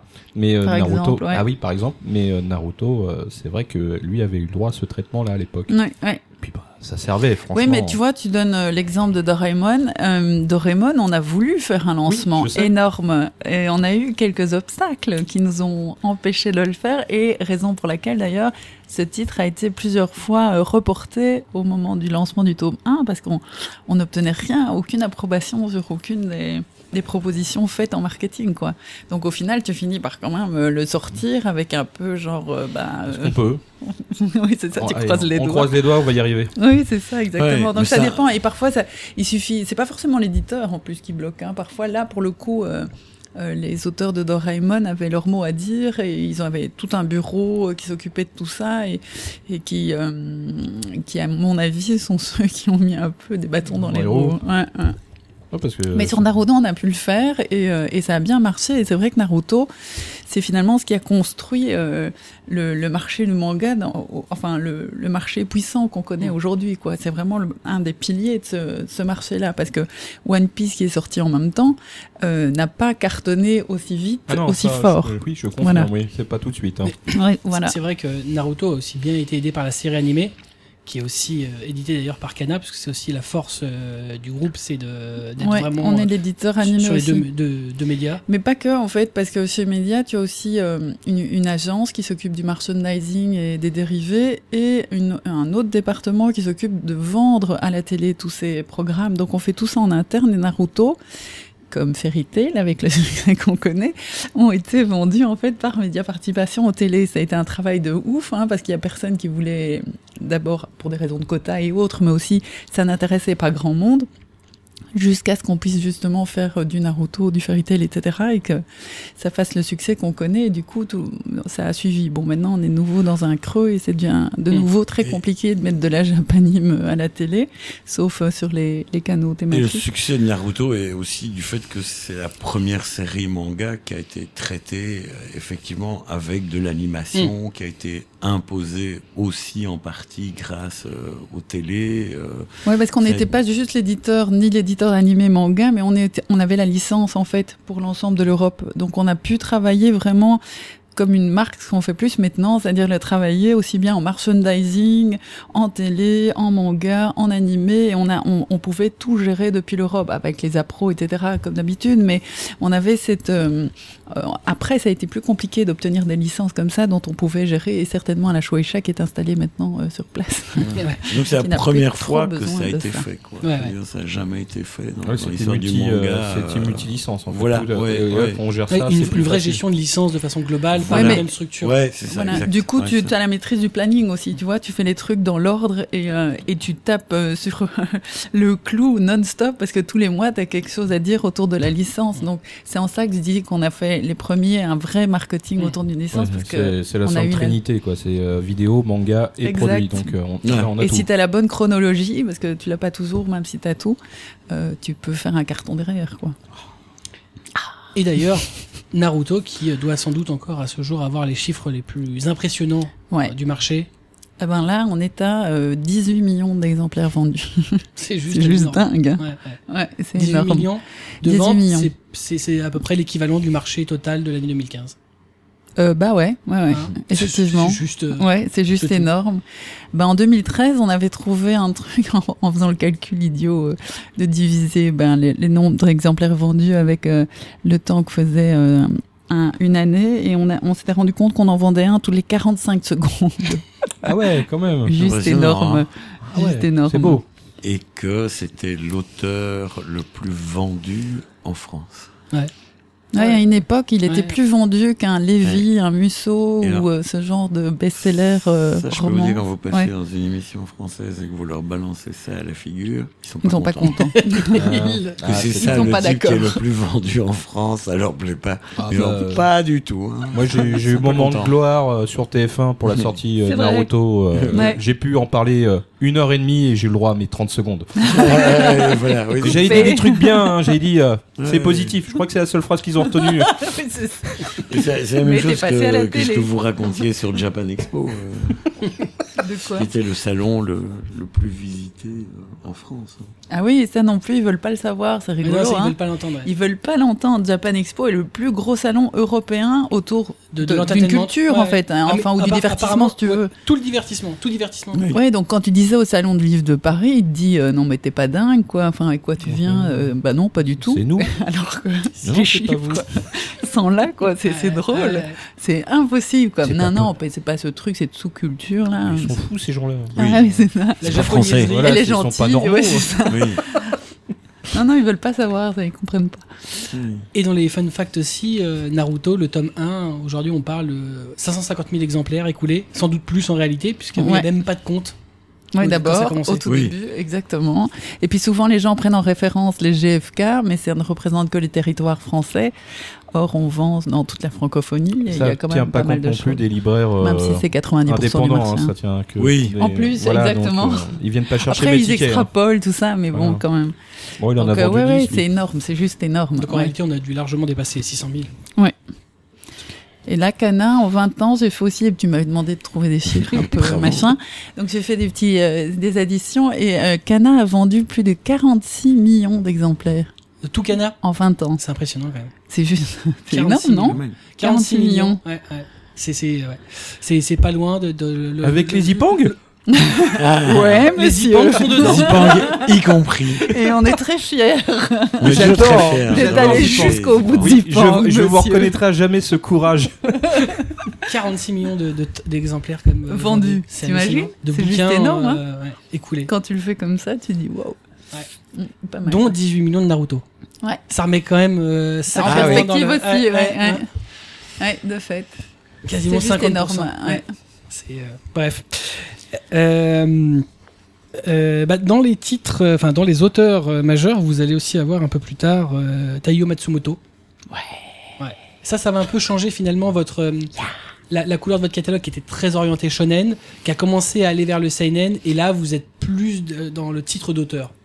C'est-à-dire qu'à un moment, quand on a installé, après avoir installé justement le catalogue autour de cette base shonen, et puis qu'on avait commencé un petit peu euh, du shoujo, du seinen, etc., nous, comme le disait Yves au départ, la, la volonté de Kana, qui peut paraître un peu prétentieuse d'ailleurs, a toujours été d'être un reflet assez complet en fait du monde asiatique largement, donc pas que du Japon d'ailleurs. Et hum, donc nous, on rêvait évidemment de faire euh, aussi paraître des titres qu'on voyait au Japon depuis longtemps, qu'on trouvait magnifiques, mais euh, on n'avait pas assez de sous simplement à l'époque pour le Ouais, faire.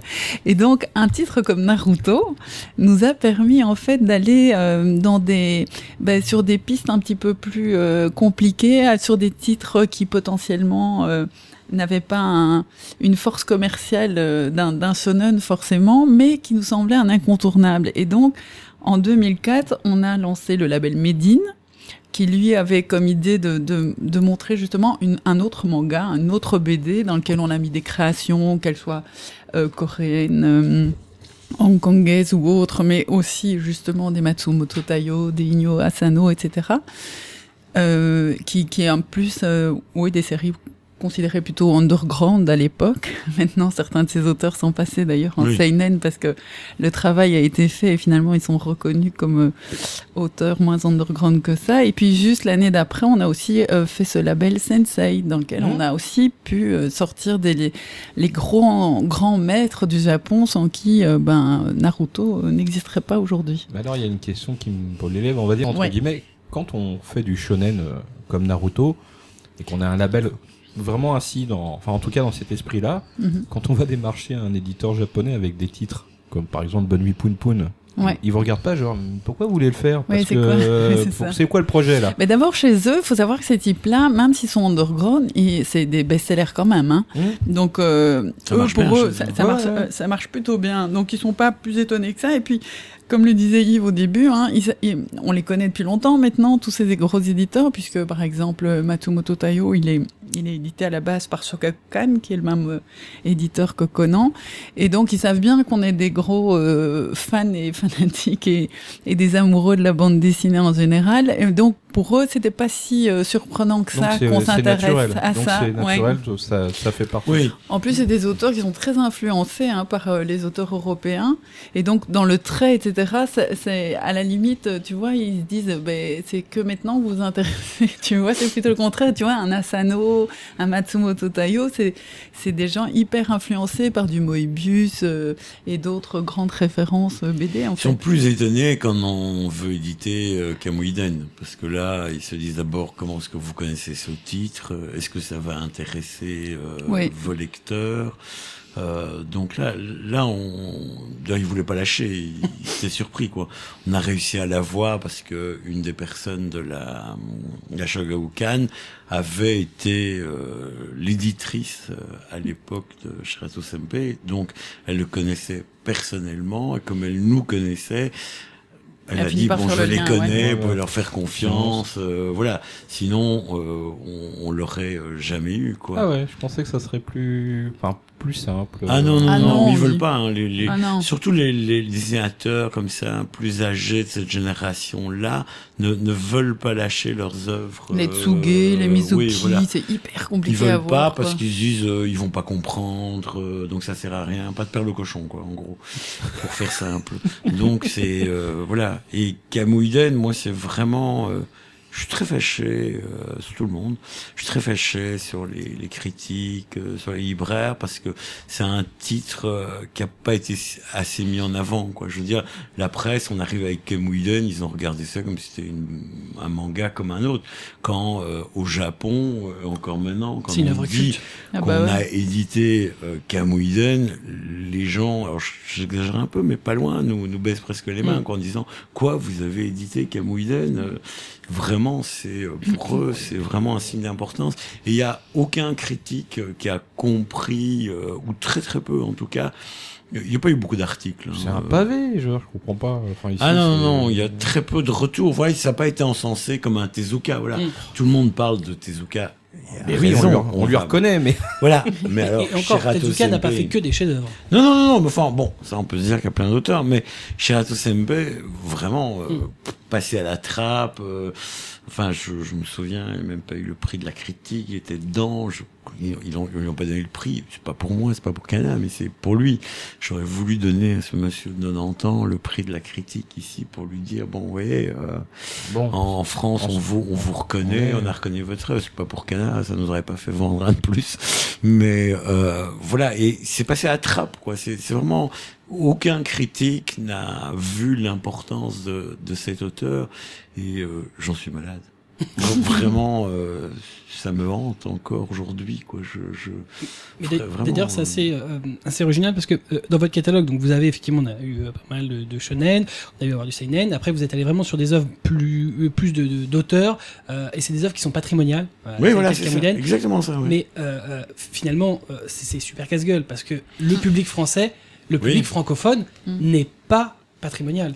On n'est pas comme les Américains. Non, mais c'est euh, aussi une manière, en tout cas pour moi, de, de dire euh, merci au Japon, enfin merci à cette bande dessinée de leur et de prouver ici que ce n'est pas qu'un que, que le manga c'est pas quelque chose d'un peu futile ou léger, bien fait, rigolo, mais qui a des véritables auteurs euh, gigantesques de la hauteur de je sais pas voilà de d'Hergé ou de, de Jacobs ou de voilà de, de très grands auteurs de, de la bande dessinée, des Bilal, des Moebius. Bien au Japon, il y a des gens de cette grandeur là et euh, certes euh, la bande dessinée euh, japonaise a ce côté euh, commercial, mais il n'y a pas que ça. Il y a des gens qui ont vraiment euh, fait et, et vraiment chez Rato Senpai, moi je j'en suis malade. euh, encore aujourd'hui quoi ça me ça me tue à petit feu quoi Donc, vraiment je, je comprends pas on n'arrive comment pas à, à dire entre guillemets, éduquer les gens pour leur montrer à quel point ce type de titre est important, ne serait-ce qu'aussi pour la compréhension de ce qu'ils lisent aujourd'hui. Exactement, ouais. Oui, mais euh, ok pour les gens, mais les critiques, euh, Ah oui, c'est leur mais- boulot. mais donc eux, euh, on- quand on- même, ils on s'inclut dedans, c'est pour ça que- critique, euh, oui, euh, des fois je la fais la Oh. mienne. Hein. Non, mais, Mais, c'est euh, pour ça que je dis on, c'est que des fois on n'est pas Ouais. assez de notre côté. Hein, on est euh, en tant que média, on n'est pas, Ouais. on n'insiste pas assez justement sur l'importance euh, et tout ce que ça véhicule et tout ce que ça va avoir influencé euh, sur sur les artistes euh, qui fonctionnent aussi bien aujourd'hui. Mais on prend notre part de responsabilité. Hein. C'est si on n'arrive pas à vendre un bouquin, c'est aussi Non, notre enfin, faute et on aurait dû euh, peut-être trouver un axe. Pas trouvé. autrement, ouais. voilà. Sur, sur le côté patrimonial, euh, euh, moi je peux pas acheter la pierre aux éditeurs parce que objectivement ça ne marche chez personne Mm, mm. Euh, et c'est pas que dans le manga. C'est pareil dans le comics. Euh, Mm. On arrive en édité, mais quand on regarde les chiffres de vente, c'est quand même euh, extrêmement bas. Euh, on, on est, on est clairement pas un public euh, qui est euh, sur la bande dessinée lecteur de, de titres patrimoniaux. Les Américains en consomment vachement, mais nous, même en animé, hein, on va sortir un Gundam, tout le monde s'en fout. Mais moi, je pense que c'est le dessin. Tu penses pas? C'est c'est le dessin qui est un obstacle parce que c'est vintage, mais pas dans Ouais. le bon sens du terme. C'est vieux. C'est- pas le même découpage, public-là. bien sûr. Ouais, voilà. Mais les et gens donc les gens s'y retrouvent pas, donc ça les intéresse pas, donc ils commencent même pas la lecture. Tu veux, ils ouvrent en ouvrir librairie. pas- Le libraire est pas forcément derrière le dos pour leur dire si si ça tu dois lire c'est super. Et donc il leur dépose. C'est des le- briques. Le libraire lit pas tout. Il y, a- il y a une astuce En plus, aussi, c'est ouais. qu'en fait un titre devient totalement indispensable quand il est en arrêt de commercialisation. Ça, je suis Ah. d'accord avec toi. Écoute, je prends note. je vais Écoute, arrêter une dès- partie alors, du catalogue. Exactement, tu prends tous les titres que tu vends pas, et puis tu dis on fait des arrêts de com. Et là, Et là, tout le monde se réveille. ils sortent tous du bois. Il y a ceux qui vont stocker pour revendre à très cher, et puis il y a ceux qui font oh mais c'est génial la mangasse. Donc euh, voilà, donc c'est et puis je j'aurais dû l'acheter plus tôt aussi. Mais vous Oui. ne l'avez pas. Mais écoutez, ça fait juste 10 ans que je vous le propose et vous ne voulez pas l'acheter.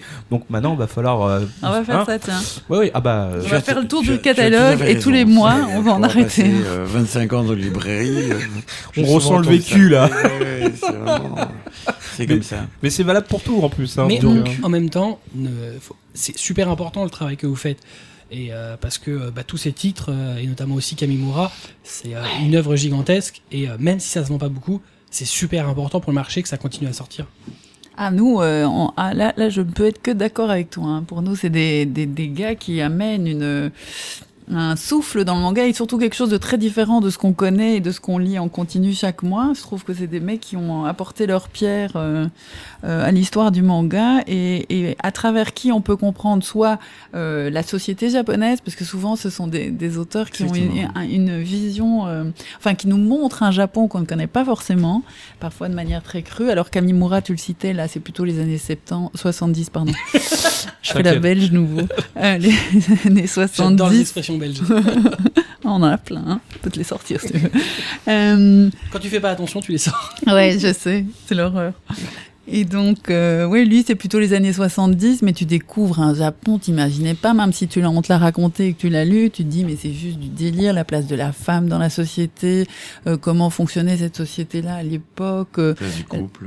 Ouais, la place du couple, il a une façon de raconter les couples qui est absolument géniale avec son euh, lorsque nous vivions ensemble de Seiji Dai où euh, euh, bah ce sont justement un couple libre non marié au Japon mais attends Ah non, euh, mais dans les années un- 70 c'était juste pas possible. Ces titres-là sont hyper importants pour ça, parce que ça, ça permet d'expliquer à des gens qui n'ont pas forcément ouvrir un livre d'histoire comment ça se passait. C'est ça, euh, ouais. Moi, je, je me rends compte. Il y en a, en plus, ça a une pensaient narration tellement fluide. Ah oui. Euh, lui, c'est incroyable. Hein. Mais bah, graphique, sa narration découpage, mais graphiquement aussi, hein, avec euh, deux traits, il te fait une nana allongée sur un divan. Enfin, moi, il me, il me m'hallucine juste, quoi. C'est un, c'est un type. euh, il avait d'ailleurs, on a pu voir, on a eu la chance de rencontrer ben, sa fille qui gère euh, ses droits, et donc elle a tout reclassé, toutes les archives. Donc, on a été dans la maison de sa maman, la maison de famille. On a, on a regardé un à un tous ces originaux. On y a passé toute la. Journée. On a pu les voir, les toucher, Tout, mais presque beaucoup en tout cas. Et donc, il a aussi tout son travail d'illustrateur, euh, donc où Tu il a, il, il devait, s'in- oui, c'est ça, il s'exprime en une, en une image, tout doit s'exprimer, que ce soit pour un, une couverture de disque ou un, un, un livre ou autre. Et ce type est juste euh, hallucinant, que ce soit en couleur ou en noir et blanc, ça tombe par terre. Hein. c'est tellement beau, même en noir et blanc, que vous, ça ça vous sert pour faire les couvertures. euh, un personnage, Oui, vous voilà. prenez, vous mettez sur la couverture et ça fonctionne tout de suite. Ouais, on a beaucoup travaillé ces couvertures avec un, un graphiste qui s'appelle euh, Frank Sarfati, Sign. Ouais. Nifl aussi on a fait. Et Nifl en a fait aussi. Et euh, effectivement, ils s'amusent comme des dingues, quoi. Ils arrivent toujours avec 10 J'adore. propositions, quoi. C'est juste euh, idéal pour travailler euh, graphiquement. C'est bien Et- qu'on a du matériel. Voilà, et Voilà, la fille oui. de, de Camille Moira est très ouverte, quoi. Enfin, je, dire, Elle, connaît super bien l'œuvre de son elle, père. elle accepte qu'on qu'on qu'on qu'on fasse des propositions, ce qui n'est pas le cas des, des éditeurs classiques. C'est plus difficile aller, de changer quoi. de couverture d'habitude. Ouais. Voilà, elle accepte qu'on essaye et, et Elle, même, elle, elle c'est- veut que l'œuvre de son père sorte, euh, c'est soit lue. fabuleux. Enfin, C'est juste enfin, ça qu'elle veut. Ouais, euh, ouais. C'est super ça. C'est euh, presque obsessionnel. Enfin, je veux dire, c'est vraiment quelqu'un qui a décidé de s'occuper de l'œuvre de son père. Et au Japon, elle fait des tas d'expos. Ouais. euh, Enfin, faut dire, les- son père est mort assez jeune, Jeune. et elle l'a à peine connu. Hein, donc, Ouais. euh, elle vit dans une espèce de Oui. référence. euh, ouais. Mais en même temps, c'est déifie, je crois. une ouais. façon de, de, de le connaître. Ouais, ouais, exactement. Parce qu'elle passe à travers, mais elle, elle le connaît vachement bien. Hein, le- Oui, oui, oui. Elle oui. le décortique vachement bien. Puis C'est mignon euh, parce que de temps en temps, elle nous montre des, des photos de son père comme ça, dans, dans les boîtes de Tokyo. Ouais. Puis en fait, elle le que, découvre à travers ses lecteurs et ses fans, puisque ils, ils viennent voir, la, enfin, ils lui rendent l'amour de, de, sa- de la lecture qu'ils ont fait, ils viennent Ouais, la voir ouais, et ouais. oh, c'est génial et Ouais. tout. Bah, elle euh, est en train de tout rééditer au Japon en fait avec euh, le, les éditions de Mandarake et, euh, et, et elle fait un travail euh, de, de- elle, elle recherche tout. Elle fait, elle, a fait- elle vient de sortir deux trois artbooks euh, magnifiques aussi. Voilà, voilà ce que Kana doit sortir prochainement. exactement. On l'a reçu hier et je veux dire qu'on faisait tous des petits bons. Ah, bon après on va en vendre trois Ouais. Non, non, non, euh, une dizaine, une dizaine. allez Abusons une pas, dizaine abusons pas. Bon, ils vont être très très chers Mais c'est vrai que pour terminer sur Kamimura, bah, c'est pareil, il y a son œuvre euh, très connue, Lady Snowblood, qui a euh, Ouais. influencé euh, Tarantino. ouais Donc, euh, bon, un, un peu ouais un peu. juste Donc, euh, juste bon, énorme bah, c'est- Ouais. voilà. Pas la pire des références. Hein. Donc, et c'est euh, celui qu'on a le mieux vendu bizarrement Et évidemment, tu as été un tube. hein. Oui c'est un tube Mais bon, voilà. Et en plus, on a de la chance parce qu'on ne le dira jamais assez. euh, Kana est un éditeur qui a une très haute disponibilité euh, de ses titres. Et Je donc, les titres de confirme. Kamimura, malgré leur vente qu'on- qualifiera pub- pudiquement de modeste, Tu parles de Kamimura là Kamimura, tout à Ouais, fait, ouais. sont toujours disponibles. Ouais, tous. Et, et ça, c'est super important. Donc, si Et vous voulez vous intéresser un peu euh, à ce- cet énorme auteur et en fait dépenser tout votre argent, parce qu'une fois qu'on a lu un, on lira tout, le, tout ce qu'il a fait, Exactement. Ouais. eh bien, Tu t'arrêtes plus. allez-y, parce qu'en plus, les, volumes sont magnifiques, souvent des grands formats, en dehors de Nelly Snowcloud, Mm. et euh, ouais, c'est très très beau, euh, très très beau bouquin. Merci. Euh, bah non, c'est une réalité. Euh, on va revenir un peu à un peu de, de, de, de shonen qui tâche, même si celui-là d'ailleurs tâche réellement Death Note. Ça, ça, ça va être un titre qui va vachement marquer euh, Kana. Ça va être un carton, encore aujourd'hui d'ailleurs. Ouais. Et c'est parti, euh, ça a été un lancement euh, fulgurant. Enfin, je veux dire, les ventes sont parties en Tout de suite. Tout de suite, tout de suite, et ça s'est pas arrêté. Et, et bizarrement, ça s'est toujours pas arrêté parce que c'est euh, un de ces rares mangas qui est devenu un classique Mm. euh, de notre fond. Parce que avoir un classique en manga, c'est relativement rare quand même. hein. Il y a quand même beaucoup de séries, une fois qu'elles sont Oui. finies, c'est terminé, quel- quelle que soit la puissance Oui, de la oui. série à la base. Bon, elle meurt tout doucement dans le temps, dans un coin. Ouais, Euh, mais il y en a des grandes éléphants. quand même qui sont complètement mortes. Et à part, t'as Dragon Ball et Death Note, Voilà. en gros, qui restent, qui sont dans le top 10 quasiment chaque année et qui se vendent alors qu'on n'a pas réédité, on n'a pas fait des nouveaux euh, ouvrages. C'est pas nécessaire, quoi. Ça part comme des petits pains. Donc, euh, effectivement, c'est un titre énorme pour Je Kana. crois que c'est devenu une, une icône dans le monde gothique, quoi. Je crois que c'est ça qui fait. Mais d'ailleurs, c'est- assez étrange parce que bon, c'est dramatique, mais il y a donc des gens qui se sont, euh, enfin voilà, où il y a eu des, des, des- Ouais. des- des- des faits divers euh, dramatiques, mais quelque part, c'est aussi là qu'on voit l'impact euh, euh, globalement sociétal d'un titre. C'est quand en fait, il, il entre dans la vie de tous les jours et Ouais. même dans ce qu'elle a de plus dramatique, euh, on voit que ouais, Death Note ça a marqué, mais l'anime a marqué, le manga a marqué. Ouais. C'est un titre qui est resté. Il marque toujours, ça se passe de main en Le main. fait divers euh, avec les, les élèves d'une université euh, de, euh, de médecine. Ouais, ouais, ouais. En Belgique, fait- ouais, ça. En Belgique. Ouais, ouais, ouais. C'était super parce que la veille, j'avais justement euh, enregistré une émission de radio à la RTBF, qui est une euh, radio écoutée de tous, sur le sujet, oui c'est ça, le sujet Death Note. Et donc, je termine mon enregistrement et tout ça, et puis le lendemain, le fait divers Ouais. en question fait la une de tous les journaux. Oui. Et là, la journaliste très gentille qui me rappelle en disant Je pense que nous n'allons pas passer l'enregistrement. ah bon, vous croyez? Et moi, je venais de dire Ouais, formidable, faut le lire, c'est génial, et tout ça. Il tue tout le monde. Oui, c'est ça. Et là, tu dis, ah bah oui, heureusement, oui, vaut mieux pas. Bah oui, Sinon, parce a c'est quand même que- retrouvé un type découpé dans le parc, donc c'est pas mal. Bon, c'était une mauvaise blague au final, mais euh, au Oui, moment oui, même, on le bon, savait pas. Donc, Oui, c'était oui. super. Me souviens d'un reportage euh, télé le, le jour où c'est arrivé, ou un petit peu après, et effectivement, ils filmaient des mangas, et je me dit, ils vont pas nous montrer des et le manga, on est mort. Et donc, ils nous filment un tourniquet Glénat, je me suis dit, super. Sauvé. Sauvé, il n'y a pas Cana dessus, il y a Glénat sur le reportage. Merci Jacques. En parenthèse, j'aime beaucoup Jacques Glénat. Mais c'est vrai, hein, c'est c'est vraiment quelqu'un que j'apprécie beaucoup, au-delà du joke.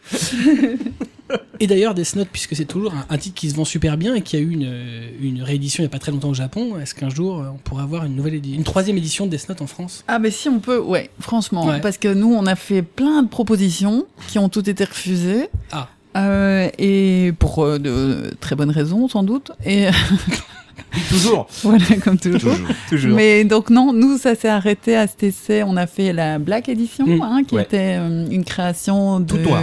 voilà, Qui tachait les doigts. Même le dos. qui tachait. Oui, je sais. Ça a énervé les gens. hein. Nous on aimait beaucoup hein, Oui. le noir sur la tranche. Mais il n'y a pas grand monde qui a aimé, bizarrement. Mais au Japon, ils savent le faire sans que ça tâche les mains, tu vois. Ah. Nous, on n'a pas encore retrouvé. Ouais, il y aura une encre spéciale. En fait, ouais, ou un vernis au-dessus Ouais, qui peut-être, mettent, ouais, mais ouais, il faut laisser sécher. Et nous, on n'a pas le temps. euh, D'ailleurs, sur, euh, en parlant de Death Note, euh, le blanc et noir qui est juste derrière nous, très très beau artbook. Oui, J'ai été essayer de voir où il était imprimé. c'est-à-dire. Au Japon. Ah ouais, ouais, ouais, a parce que marqué imprimé c'était. au Japon. Alors là, j'ai Ben oui, mais parce qu'en fait, on a fait, on a dû faire une co-impression. C'était la condition pour laquelle ça se fasse, parce qu'en fait, tu sais, c'est comme l'édition de luxe de Pluto que moi personnellement, je rêve de faire. Je sais pas, vous avez vu le grand format Il y a avec des le- goodies dedans. Ja- ouais, avec Oui. la jaquette découpée, juste le truc immense. Et donc, le problème, c'est qu'il faut arriver à faire avec nos machines, nos encres et nos, ouvriers euh, qui, qui travaillent autour de ça, le même résultat qu'au Japon, qui est, tourne sur d'autres machines avec d'autres encres et avec euh, Ouais, qui font du format. feuille à feuille si- s'il faut faire du feuille à feuille parce qu'on n'est pas du tout sur les mêmes tirages donc on n'a pas du tout les mêmes soucis. Et donc il y a des titres on sait pas les faire en fait. Très honnêtement on ne sait pas le faire. Ou alors on les vend à 150 euros pièce hein, Oui, ça. Oui. alors là Oui, je peux te faire du feuille à feuille en sérigraphie même si tu veux mais et là je suis sûre que ça marche sûr. mais mais donc ces titres-là, la condition pour laquelle on pouvait avoir les droits, en tout cas la proposition qui nous a été faite, c'était de le faire en co-impression, imprimé euh, au Japon. Japon. Et là, ils étaient sûrs d'avoir la qualité qu'ils souhaitaient. En Oui, fait. parce qu'en fin de compte, ce que les gens ne se rendent pas compte, c'est que ce titre-là, euh, moi qui étais au Japon en septembre, est vendu 150 euros Oui, sur place, parce Ouais. qu'il est devenu rare. Et ici, exactement. euh, un prix totalement abordable, donc j'avais pensé à peut-être emmener deux trois exemplaires en repartant euh, en avril et euh, peut-être faire un peu de business. Et voilà. Ah ben voilà. Bravo. Bravo, je sais, c'est pas très reluisant. Pour une je fois que ça, non, mais c'est bien, pour une fois que ça se passe dans, Dans ce sens-là. Généralement, c'est les libraires qui achètent chez Mandaraké et qui revendent en occasion. Hein, les gars, faites attention, parce qu'ils vous refourguent des, des mangas d'occasion à des prix très chers. Non, non, mais euh, voilà, a tous fait ça, moi y compris quand j'allais à la librairie. Il y avait une librairie qui, à Paris qui s'était spécialisée là-dedans. Oui. Mais qui oubliait d'enlever les prix en yens dessus. Ah oui, oui, oui, on n'avait pas remarqué que c'est un C'est con. Enfin bon, soit dit, voilà, hein, c'est euh, normal aussi, on achète, on vend, donc euh, forcément il y a une marge bénéficiaire. Ouais. Bon, hein, Ah oui, il y avait une belle marge. Euh, 3 d'accord. euros, 30 euros, 30 francs. euh, c'est- c'est bon. Bon, c'est bien. oui. C'était une autre période. Et, 300 yens, 30 francs, pardon. et puis aussi, euh, les, les Japonais, bien souvent, impriment les, les, les, les jaquettes en cinq couleurs. Nous, on n'imprime jamais. Mini- en- minimum, ouais, ouais, ouais. On n'imprime pas en cinq couleurs. quoi. Et puis de toute façon, on n'arrive pas quoi. Ah, c'est Avec- pas la même, c'est pas les mêmes. euh, C'est eux, pas ils les sont mêmes sur, sur les codes DIC et nous, on est sur Pantone. Oui, voilà, c'est pas notamment. du tout la même chose. Déjà, donc on doit toujours trouver des équivalents euh, sur Pantone. Et, Et donc, quand c'est tu as compliqué. 5-6 couleurs, tu fais que des équivalents, tu arrives à un truc. euh, Qui est plus tout à fait la même chose. Ben non. D'ailleurs, il y, y a la plupart des éditeurs qui éditent des artbooks. euh, Comme il y a plein de pages couleurs, souvent s'en- s'embêtent pas et font imprimer euh, en, Chine ou au Japon parce que bah, Ouais. pour, ce serait trop compliqué de tout modifier. Ouais, en Chine, je suis pas sûre qu'ils arrivent à faire Si, quelque chose de. Ouais. Ouais. Ouais, enfin, en, en Asie. De qualité, Chine. vraiment, résultat Bah, euh, top. le dernier artbook qui a sorti Kiun, c'était en Chine. En Chine, enfin, ouais, c'était pas au Japon. D'accord. Et, ouais, et apparemment, ils arrivaient à imprimer Eh, en 10. bien, quoi. Ouais. Mm, mm. En un essai ou. je plaisante. Je, je- je ne, je, je n'ai pas ce type de détails. Ils ont de très belles machines à Taïwan. Ouais. J'ai vu. Vous allez avoir, euh, bah, vous allez être un expert en fait de titres cultes euh, totalement euh, invendables, puisque vous allez avoir des titres super. Bah non, mais euh, honnêtement, des titres qui sont extraordinaires, mais qui malheureusement n'auront jamais trouvé leur public, comme Doraemon, qui est un titre Ah ouais, ultra culte au Japon et donc on a dit pas vendu du tout, malheureusement, exactement. ce qui est quand même incompréhensible. Ouais. Et dans le même cas, Sergent Keroro, qui est un titre extraordinaire, ouais. mal servi par son animé un peu trop édulcoré, trop enfant. Qui Ouais, avec des couvertures japonaises qui étaient peut-être un peu trop enfants et euh, qu'on a choisi de garder, euh, voilà. Euh, et puis les références, je crois, à Gundam, quoi. Oh oui, tu connais beaucoup. pas Gundam, Ah, bah, euh, euh, tu oui. passes à côté de pas mal de trucs, Même quoi, pas si tu veux. Gundam, c'est du Gunpla. Oui, C'est du Gundam, mais c'est de la Oui. maquette Gundam, ce qui est quand Oui, même c'est vrai. extraordinaire. c'est vrai, c'est vrai. Moi, moi j'adore ce titre, hein. moi Moi je le trouve génial. Mais et j'ai rencontré quelques libraires qui arrêtent pas de me dire, mais enfin, c'est pas possible, il faut trouver un truc pour faire sortir ce titre du lot, etc. Et euh, Non, il est extraordinaire. Il est Ouais. drôle, il est beau, il est, il, ouais, il a super bien dessiné, c'est super fun. Et euh, Puis on voulait faire un succès avec euh, Kadokawa, c'est le, le, le tube Ouais. chez eux, donc on s'est dit ok on va prendre ça et on y va, mais malheureusement on n'y a pas, enfin on y a été, mais Et pourtant, on a réessayé, hein, parce qu'il y a Ouais, certains, on, on- s'est dit, ben voilà, on s'est planté, on n'a pas, on n'est pas, on, on cible pas le bon public avec ces couvertures-là, donc on est en train de passer à côté. Du coup, on a refait les couvertures pour une cible un peu plus âgée. Avec le l'illustration du Yoshizaki. Ouais, voilà. Le dos avec les Mm, qui le sont dos, super euh, belles. Le dos avec la petite étoile en haut. Exactement. Et à Mm. chaque fois, enfin voilà, donc on, on s'est essayé pour essayer de, de toucher ce fameux public, mais je sais pas, une fois que le lancement a été euh, Oui, lancé, enfin que c'est un peu euh, raté comme ça, c'est très difficile de revenir en fait. euh, De récupérer les, les gens. Il en- faudrait- ouais, qu'on a- faudrait un événement autour de la licence qui soit extérieur Oui. au manga qui permette de réintéresser Ouais, les gens. exactement. En dehors de Ce ça, serait le on- truc, ouais. on avait l'animé, Alors on a ça les licences, on, a, on avait l'animé, impossible de le placer, ça n'intéressait aucune télé.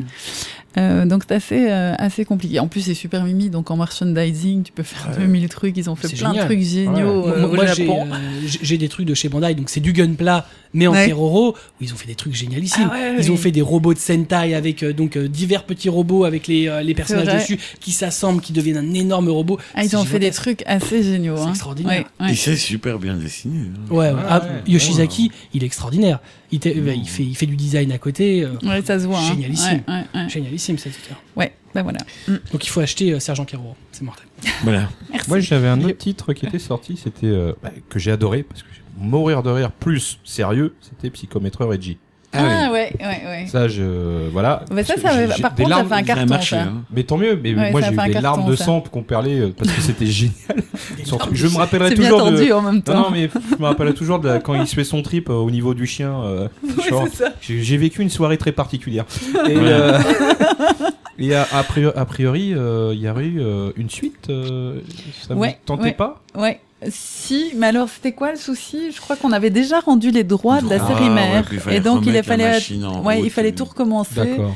À zéro, parce qu'à partir du moment où tu rends les droits, comme tu le sais, tu pilonnes Oui. ton stock, donc tu recommences à zéro. Or, c'est une assez longue série, et, donc après, les séries de Furio entre guillemets, puisque c'était Ouais, pas. ouais, c'est pas tout ça- à fait, euh, Ici, ça marche pas terrible, mais ouais, il y avait autre chose derrière, donc euh, Ouais. je, je me disais ça. il y a quelques scènes un peu crues quand même. Ouais, ouais, mais justement, Ah, le ouais, coup de bien aussi. Ah, nous, ah, là. des cuvettes de toilette. Euh, ouais, ouais, euh, et puis euh, aussi la, la fameuse euh, confipote Voilà, euh, c'est faite par. euh, il est plus édité, mais Ouais, il doit ouais. bien en avoir en occasion, donc cherchez-le. Vous allez passer un bon moment. Je confirme, ce titre est fort, et, était, était et toujours Et dites pas exceptionnel. que c'est nous qui Ouais. l'avons édité. Ah, si. Euh, et euh, bah, y a, enfin, voilà, donc on a parlé un peu bah, de- du shonen, du madin, euh, du darkana, et il y a aussi un- un- une collection qui, fonctionne qui fonctionne bien chez vous, euh, c'est le shojo. Euh, Ouais. Vous avez quand même édité des titres qui sont souvent considérés comme euh, des titres références dans le genre. C'est quand même pas évident parce que en, fait, euh, grosso modo, aujourd'hui dans le marché, on considère qu'il y a deux éditeurs de référence dans le shojo, Kana et Akata. Ce qui est quand même Ouais. plutôt euh, voilà. euh, Ouais, cool. euh, Ouais. Après, il y a d'autres éditeurs qui en font, mais c'est du shoujo plus midinette. Vous, vous êtes tout de suite placé sur des titres plus matures. Alors justement, nous C'est l'œuvre de Christelle. hein. n'importe quoi. Ah si. Mais euh, non, d'abord, on, on s'est lancé au tout début euh, avec euh, Bassara, qui n'a pas été un franc succès. Je te le confirme.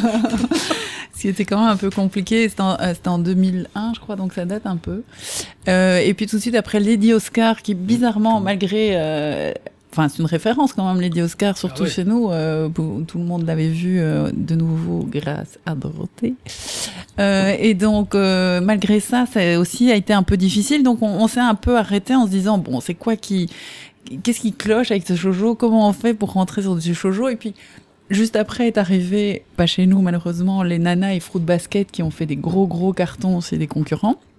Et là, on a commencé à analyser ce qui intéressait euh, ce, ce public, ce qu'il voulait. Alors, quand on sait que en France, 50% des shonen sont lus par des filles, on se rend compte que le côté gnangnan, triangle amoureux, je mets 10 volumes à embrasser euh, le type que je trouve super beau, ça va pas le faire. Voilà. Du coup, on a plutôt recherché des titres un peu moins, justement, gnangnan, et en essayant de jamais se répéter dans le choix de ce titre. C'est-à-dire de, d'essayer de, montrer un peu de nouveau hein, toute la diversité du, genre euh, shoujo. Alors après, il y a, chez Kana, on est aussi euh, très respectueux des auteurs, parce que sans doute on est aussi éditeur euh, franco-belge à la base. Et donc, une fois qu'on a commencé avec un auteur, si on le peut et on nous laisse faire, hein, puisque si l'auteur change d'éditeur et qu'on n'est pas forcément bien avec cet éditeur-là, on peut rater la licence, mais c'est de suivre après un auteur sur la longueur si possible. Donc c'est le cas par exemple de Sakisaka Iyo, dont on suit les œuvres depuis le début avec euh, Strobedge. euh, Oui. Non, non, Ah mais tu justement, suis, euh, d'accord. Blue Spring Ride et maintenant euh, Ouais. Puril, Bien. je sais pas comment on doit dire, Réal, Puril. Puril, Puril. Purel.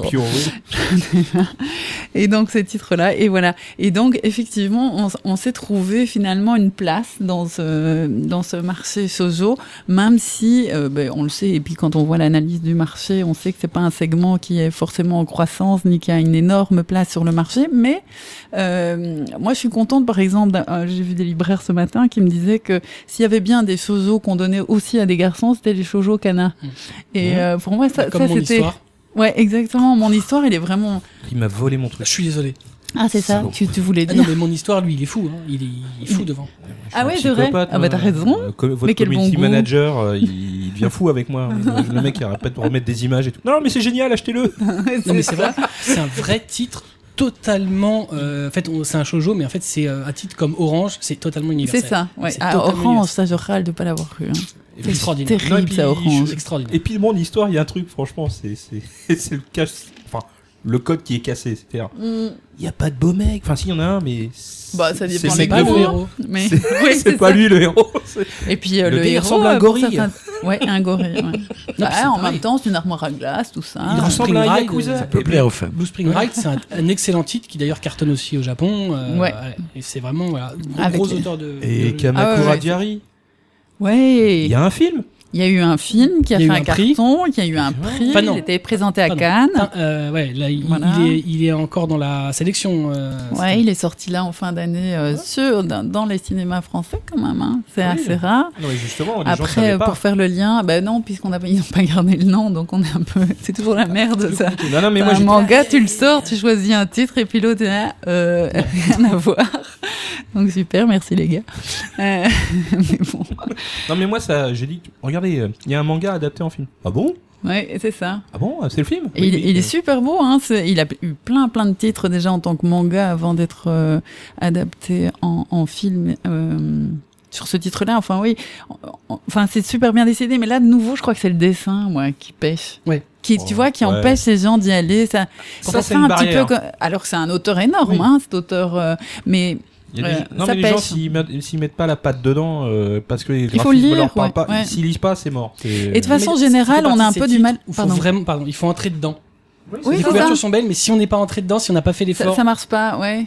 Et tu dis les couvertures sont belles, mais euh, tout le monde n'est pas d'accord avec je les ça. aime hein. bien. Ah bah, Ouais. J'aime bien la, la colorimétrie, la, la, la- la composition. ouais. C'est c'est Mm. typique japonais, je veux dire, c'est ces Mm. décors, ces grands escaliers, c'est c'est- Mais c'est justement, en mais- nature. Je te rappelle qu'il y a un autre auteur qui fait ça aussi, euh, qui s'appelle Mitsuru Adachi, qui fait aussi des super décors, des trucs magnifiques avec des jolies touches de Ouais, couleurs, et il vend en pas. vend pas une.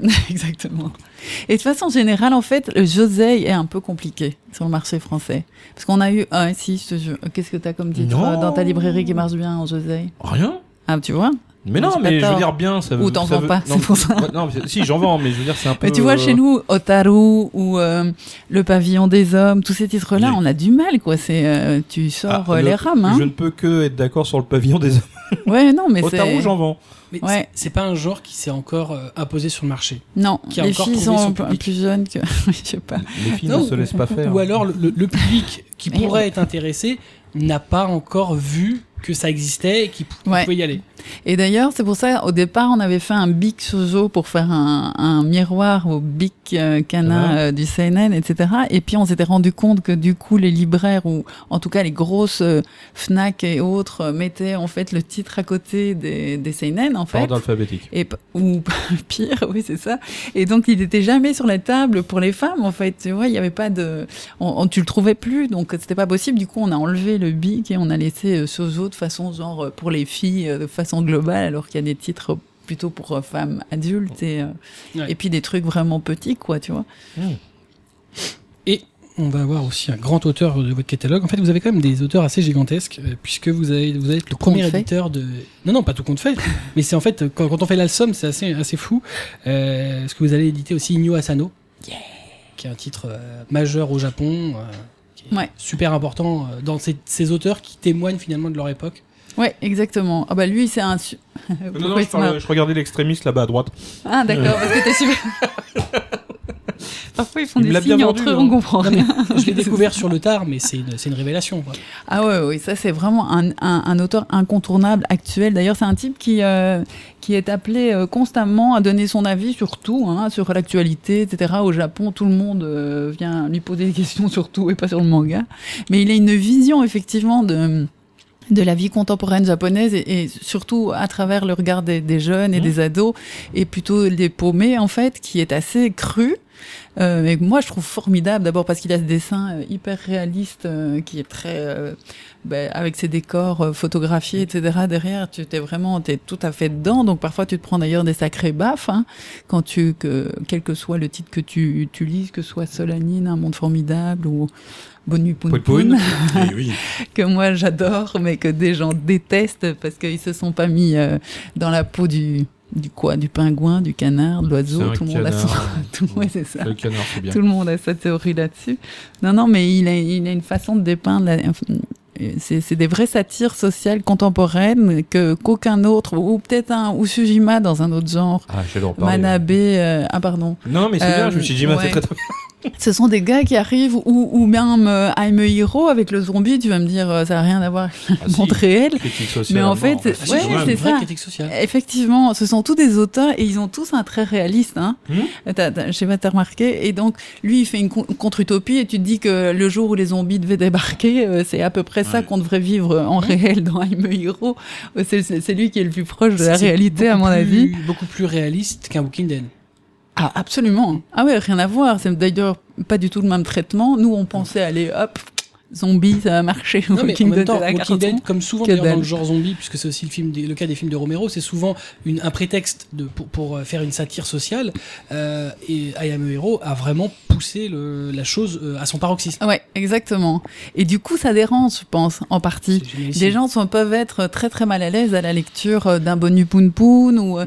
des, et ils n'ont pas spécialement envie de se divertir à travers ça et donc ça se comprend. Bah, C'est Euh, pas- ou Sujima, tu te c'est prends pas des claques. euh, divertissant au sens En propre. Soi, non. C'est presque un reflet, euh, c'est presque documentaire Ouais. quelque part en fait, parce qu'il n'est pas très très loin à mon avis de certaines réalités. On Ouais. apprend quelque chose. Ouais. Et euh, voilà, des fois, ça va, on- ça va être, ça Mais va ça peut aller loin.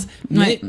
Bah, ça En témoigne fait, quelque que je pense que le, public européen euh, idéalise le Japon et quand ils lisent la réalité japonaise, parce que Ouais, ça. ils s'y retrouvent pas. Ah, ils font oh non, oh là là, c'est ma réalité, ça, Oui. je veux pas la lire. Ouais, peut-être. Ouais, Ouais, et puis t'as pas ouais. envie de lire des trucs un peu. Parce que euh, Ushijima, euh, Il y a des gens dire, qui euh, doivent moi- croire que c'est euh, que, que c'est fantasmé. Oui, voilà. Alors non, mais fait, pour moi, Alors que c'est pas, euh, à mon avis, très très proche rien- d'une certaine non, non, mais. Ushijima, quand on le lit, on sait pertinemment qu'on n'a rien à sauver dedans. C'est des gens qui, de toute Ah façon, finiront mal, quoi qu'il arrive.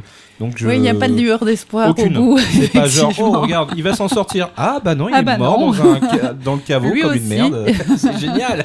Oui, c'est ça. Mais I Am a Hero, moi je comprends pas. hein. C'est- Pour moi, ça doit être un, un tube mondial. euh, C'est c'est vraiment une BD, mais extraordinaire. quoi. Ça met, un- ça met un peu de temps à démarrer, mais quand ça a démarré, fois, c'est. euh, Alors, tu- le, le souci, c'est que quand on a lu que le premier, Ouais, il faut pas s'arrêter au premier. alors c'est pour ça que moi je les vends par, les lots, par lot de deux.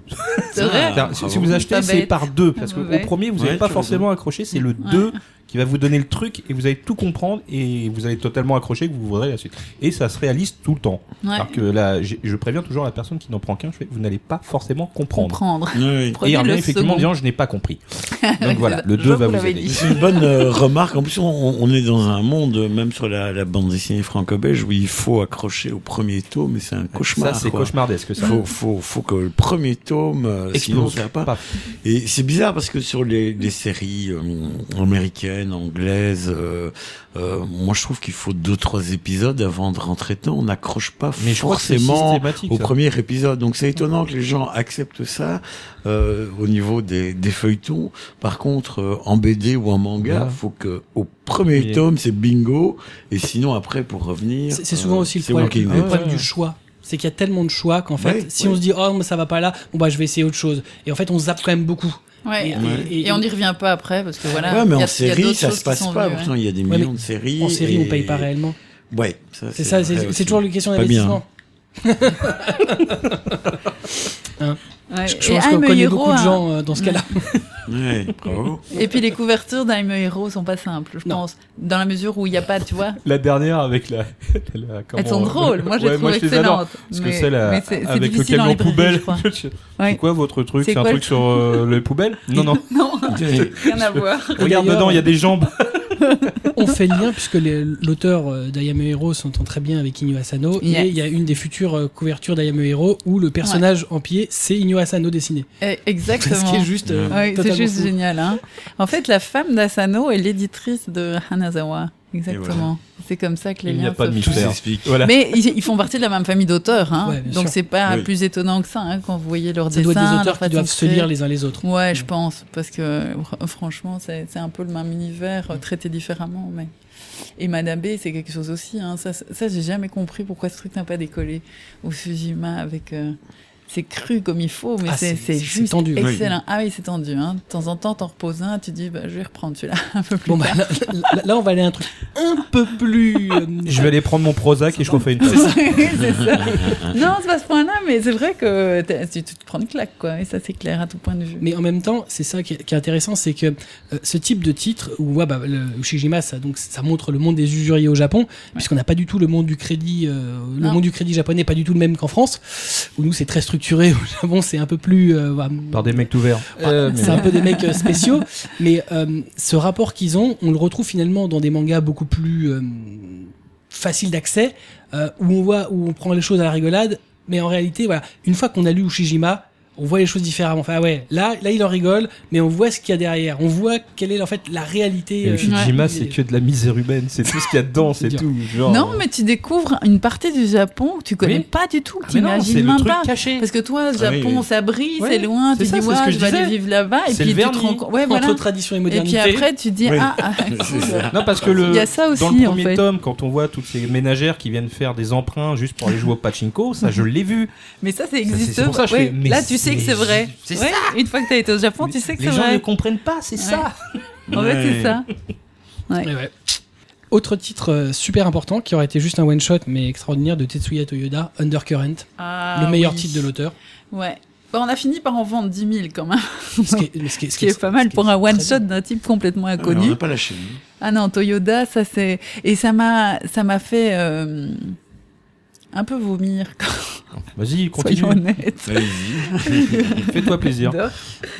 Euh, quand Kiyun l'a lancé, euh, la série euh, suivante, euh, merde, je vais pas revenir sur le titre évidemment. Le dernier c'était Et puis euh, tout le monde en parlait en disant ah Kiyun formidable, il découvre Toyoda, l'auteur. Et là tu te dis non mais je rêve ou quoi? Non, ils n'ont pas tout découvert.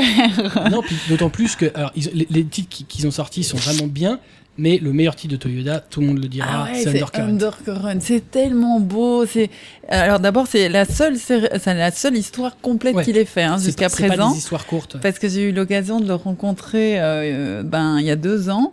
Et donc, on a pu discuter. Alors, c'est le genre d'auteur qui sait absolument pas parler de son œuvre. Il a aucun, et donc, on lui pose des questions. Il sait pas dire pourquoi il a pris ça comme référence ou autre. Et la seule chose qu'il nous a dit, c'est que Undercurrent, ça avait été douloureux, long et hyper compliqué à faire pour lui. Et que plus jamais on le verrait sur une série. enfin, une série, certainement pas. Mais une histoire complète. Mm. Alors là, c'était pas demain la veille parce que vraiment, ça le fatiguait trop. donc, c'était assez drôle. Mais c'est vrai que c'est, toute l'atmosphère un petit peu. On retrouve l'atmosphère de certains euh, cinémas japonais, je trouve, Ah tu oui. sais, avec cette longueur dans le temps, enfin, qui te fait vivre le temps qui passe, mais tu t'emmerdes jamais, en fait. Mm. Euh, parce que cette fille euh, qui recherche son mari, là, qui a disparu, on sait pas pourquoi, euh, elle a quand même son quotidien, il se passe des choses dans son, son quotidien, et puis tu as ce fil rouge, tu sais, ben, il est où, ce qu'il Ouais, a il y a fait, tous enfin, les jours, et, mais il y a ce. ouais, c'est ça. Tu sais et donc, en soi, ça c'est hyper lent, et en même temps, il se passe tout le temps un truc. Plus Toyota avec son dessin euh, juste euh, superbe, tu passes euh, à travers un Japon, plus le Japon de la campagne que tu connais un peu moins. Hein. T'es plus dans Tokyo et l'effervescence habituelle qu'on retrouve dans beaucoup de nos mangas. Euh, donc ouais, c'est un type, ça c'est un incontournable. D'ailleurs, il a eu plein de signatures. euh, là, le dernier, on l'a réédité avec un, un mot Taniguchi parce que c'était Nagiguchi qui avait fait le, le, le le mot au Japon et que Taniguchi ici est reconnu quand même comme un auteur de roman graphique entre guillemets euh, parce que et, et les, les éditions Casterman et les éditions Cana ont fait comme comme titre autour de, de cet auteur là mais donc euh, même ça ça n'a servi à rien enfin on est arrivé à 10 000 10 000 c'est pas mal pour un titre comme ça je dois Ah, dire on y arrive bien. rarement Ah bah. ouais ouais avec plusieurs éditions Oui, toujours Mais- en rayon. malgré tout malgré tout je trouve qu'on le connaît pas assez ouais Non, ouais, je ça, trouve que c'est assez formidable. C'est c'est du cinéma, en fait. qui ça fait partie ces- des, des incontournables d'une bibliothèque. Ouais, franchement. Mm, mm. Ouais, vraiment. Autre titre euh, qui sera euh, important à votre catalogue, Black Butler, qui fait aussi partie toujours des super ventes du marché. Ouais, et qui continue à grimper à chaque nouveauté. Ça, c'est assez génial. Alors, ne soyons pas étonnés, hein, c'est beaucoup de boulot quand même. C'est la huitième série du marché maintenant, en Black Ouais. Butler, donc c'est pas mal. Mais c'est aussi un travail. Alors c'est de nouveau une licence dont on a l'entièreté de licence. Donc on édite l'animé, mais on a aussi tout le merchandising, etc. On a essayé de beaucoup de le mettre à la télé, moins facile évidemment, Black Butler. C'est moins facile que certains autres titres, Euh, mais on y est arrivé. Mm. Euh, donc voilà, et du coup on a on réussit depuis 2-3 ans, mais depuis le lancement, à, à avoir en fait des rendez-vous Black Butler toute l'année. On a fait des sorties Grand Rex l'année passée, on a fait une exposition Black Butler, en plus des, nouveautés qui sortent bah, à peu près euh, de l'ordre de 3 par an, hein, puisqu'on est très proche euh, des sorties japonaises. On fait des agendas, des calendriers, tout ça cartonne quoi. Tout ce qui se passe Il y a une autour vraie de- communauté Black Butler. hein. Ah oui, c'est incroyable, hein, ça a que vraiment créé une mode du butler euh, dans le dans Ouais. l'édition de manga. Et ça, n'en finit pas parce qu'on avait commencé quand même, je sais pas si vous vous rappelez le cosplay dans le Virgin qui existait encore sur les Champs-Élysées à l'époque. On avait fait un cosplay lors du lancement avec un animateur télé qui était venu, etc. Et on s'était dit, purée, mais dans quoi on s'est lancé, t'imagines, Champs-Élysées, il va y avoir personne.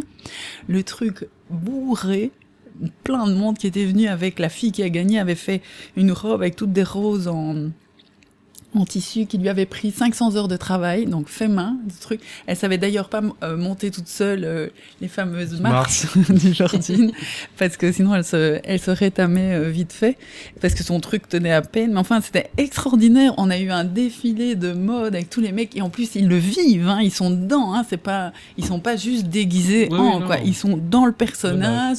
Ils peuvent en parler pendant des heures derrière. Donc c'était vraiment génial. Et chaque année, on a, euh, que ce soit à Japan Expo ou dans tous les salons dans lesquels on va, il suffit qu'on ait euh, juste un kakémono euh, Pour qu'il y ait des Black photos. Butler euh, tout- et Oui. tout le monde vient se photographier, t'as des cosplays. Alors après, on s'est amusé avec ça, évidemment, vu que t'as de la réactivité. On a fait des expos, on Ouais. a fait un appartement, Ouais, on s'est amusé à faire des trucs, c'était rigolo, on a fait venir des doubleurs. Enfin, il y a moyen de faire plein de choses, évidemment, quand t'as une, une- en face de toi un public aussi euh, réactif, c'est vraiment top. Là-bas, ils font encore tourner la licence. Il y a eu la, la comédie Ah ouais, oui, musicale c'est loin d'être euh, fini. ou la pièce de théâtre. Ouais. Voilà, c'est- Et en plus, on vient d'apprendre qu'on avait le, le deuxième artbook, donc on est super content. Ah bah. Ouais. Vous allez sortir le deuxième artbook. Ouais, on va sortir le deuxième artbook, exclu. Ne l'achetez pas en japonais, non. Voilà. Oui, c'est Il sortira chez Kana. pas Ouais, d'importation. euh, venez de l'acheter chez moi. moins cher. Voilà, pas moins cher. Ah oui, c'est- vrai qu'en plus, ça, c'est, il y a, y peu d'artbooks qui sortent en France, mais quand ça sort, c'est bien parce que euh, ouais, les prix sont vraiment euh, intéressants. Ah ouais, et puis ceux-là, ce- enfin, je sais pas si tu l'as eu en main, il est super beau, hein, avec le, le ruban, Ouais. le machin. Quand t'es fan, justement. il va sortir avec le ruban? Ouais, ouais, il est sorti avec le, le Ah, le- le premier, premier. est déjà sorti avec le ruban, le deuxième, je crois, vu a un premier. aussi. Ouais, magnifique. Ouais, vraiment très Bon. très beau. C'est bien. Voilà. Alors, euh, vous allez donc sortir euh, pas mal de- de- d'auteurs euh, importants et vous allez même vous permettre de faire un peu de, de- de réédition de titres déjà sortis chez la concurrence, parce que vous allez sortir Astro Boy. Ouais. Donc euh, d'Osamu Tezuka, qui était déjà paru à côté, mais bon, Ouais. sortir les œuvres cultes. Nous, on a choisi le de best-of, en fait. Bon, c'est parce que, bon, on a édité quelques titres de Tezuka et leur société, Tezuka Productions, un jour qu'on venait demander un titre, nous a dit, bon, ben, vous voulez pas euh, rééditer euh, Astro Boy? Donc ils avaient l'air tellement désespérés. et, et puis ils sont très gentils, moi, chez, euh, je Mm. trouve, chez Tezuka Productions, ce sont des gens très polis, très sympas qui nous offrent à chaque fois de belles cravates. et euh, non, mais ils sont Des vraiment et- Voilà, mais ils sont vraiment sympas. Ils sont, ils sont, ils sont vraiment sympas. Je trouve, ils sont vraiment gentils. Et donc on s'est dit oui, mais comment ils nous ont montré ou nous on est tombé dessus sur cette euh, ce best-of et on s'est dit ouais. voilà, on va pas recommencer à faire tous les titres parce que c'est pas possible. Et euh, on l'a fait comme ça sur ce format anthologie qui est bien parce que ça permet de des pages couleurs. voilà et, et en plus euh, ça tombait bien avec le, le titre de Plutôt. de plus tôt Ouais. parce que l'épisode euh, qui Était était, dedans, en relation ouais. était dedans aussi Mm. donc voilà c'est c'est sympa les gens bien pourraient mené. passer voilà les gens pourraient passer de l'un à l'autre C'est top d'avoir un Tezuka quand même dans son catalogue. oui et puis ça reste euh, voilà euh, c'est un grand dessinateur Astro Boy c'est quand même euh, fabuleux et euh, voilà c'était une occasion de de le faire euh, malgré tout Puis Tezuka, c'est euh, l'auteur qui a influencé euh, Naoki Urasawa. Ouais, Donc euh, Ça, voilà, c'est ses références, c'est euh, sa ouais, référence. qu'il assume à fond. Ouais. Ouais, ouais, ouais. D'ailleurs, vous aviez. euh, ah Non, j'allais dire une bêtise. Euh, bien je joué dire, vous avez sorti un truc, mais en fait, c'est pas vous, je crois. Donc, je vais me taire.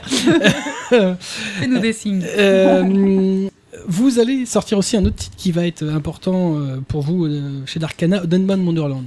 Ouais. Un titre qui vient de nulle part. Ouais, et Mais qui alors- a cartonné. Alors là, on a fait un carton euh, presque aussi haut que Bakuman, pour dire. À Euh. c'est impressionnant. Ouais. Parce que euh, t'as une impression de terminer au bout de 3-4 tomes. Tu fais Et c'est ça fini reprend. et ça reprend encore pire après. Ouais. C'est génial. C'est une super bonne série, hein. C'est très Si très tu Ouais, c'est assez bien. et Courte en plus. assez violent, mais courte, exactement. Et, euh, et qui venait de nulle part parce qu'auteur inconnu, etc. Et euh, on a réussi à l'installer avec un bon marketing Ouais, puis, euh, de derrière les fagots. les, enfin, les- comment les, les, les, les couvertures, enfin les dos, Oui. blanc, noir, blanc, noir, ça fait classe quand même dans la Alors ça, c'est par contre, c'est pas une invention, c'est une. euh, Là, on a fait un copier-coller japonais. Eh ben, des Ouais. fois c'est bien. Ouais. Bah, c'est un ouais. Kadokawa. hein. Ouais, c'est Voilà, Kadokawa, ouais. et Nous, on a toujours bien aimé euh, Treyek, Kadokawa. euh, euh, voilà, ils ont toujours eu des gens euh, plutôt charmants qui vantaient les droits. Et euh, je sais pas, c'est.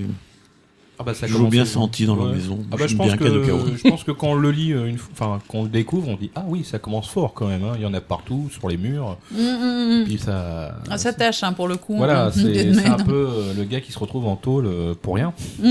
On a de l'empathie pour lui. Il va Ouais. pas s'en sortir. hein. Non bien, vraiment le titre euh, qui a surpris mais qui a surpris dans le bon sens. Ouais. Qui a bien démarré tout de suite en plus.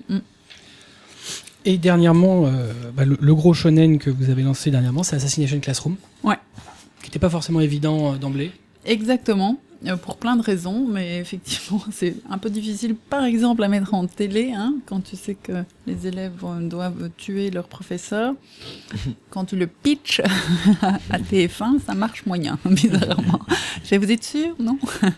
Donc voilà. Mais euh, en soi, oui, et puis avec des couvertures quand même assez détonnantes, pas très shonen pour le coup. Non. Mm. Donc très coloré. Très colorées, très reconnaissables, enfin Poun Poun aussi, hein, des couvertures très colorées.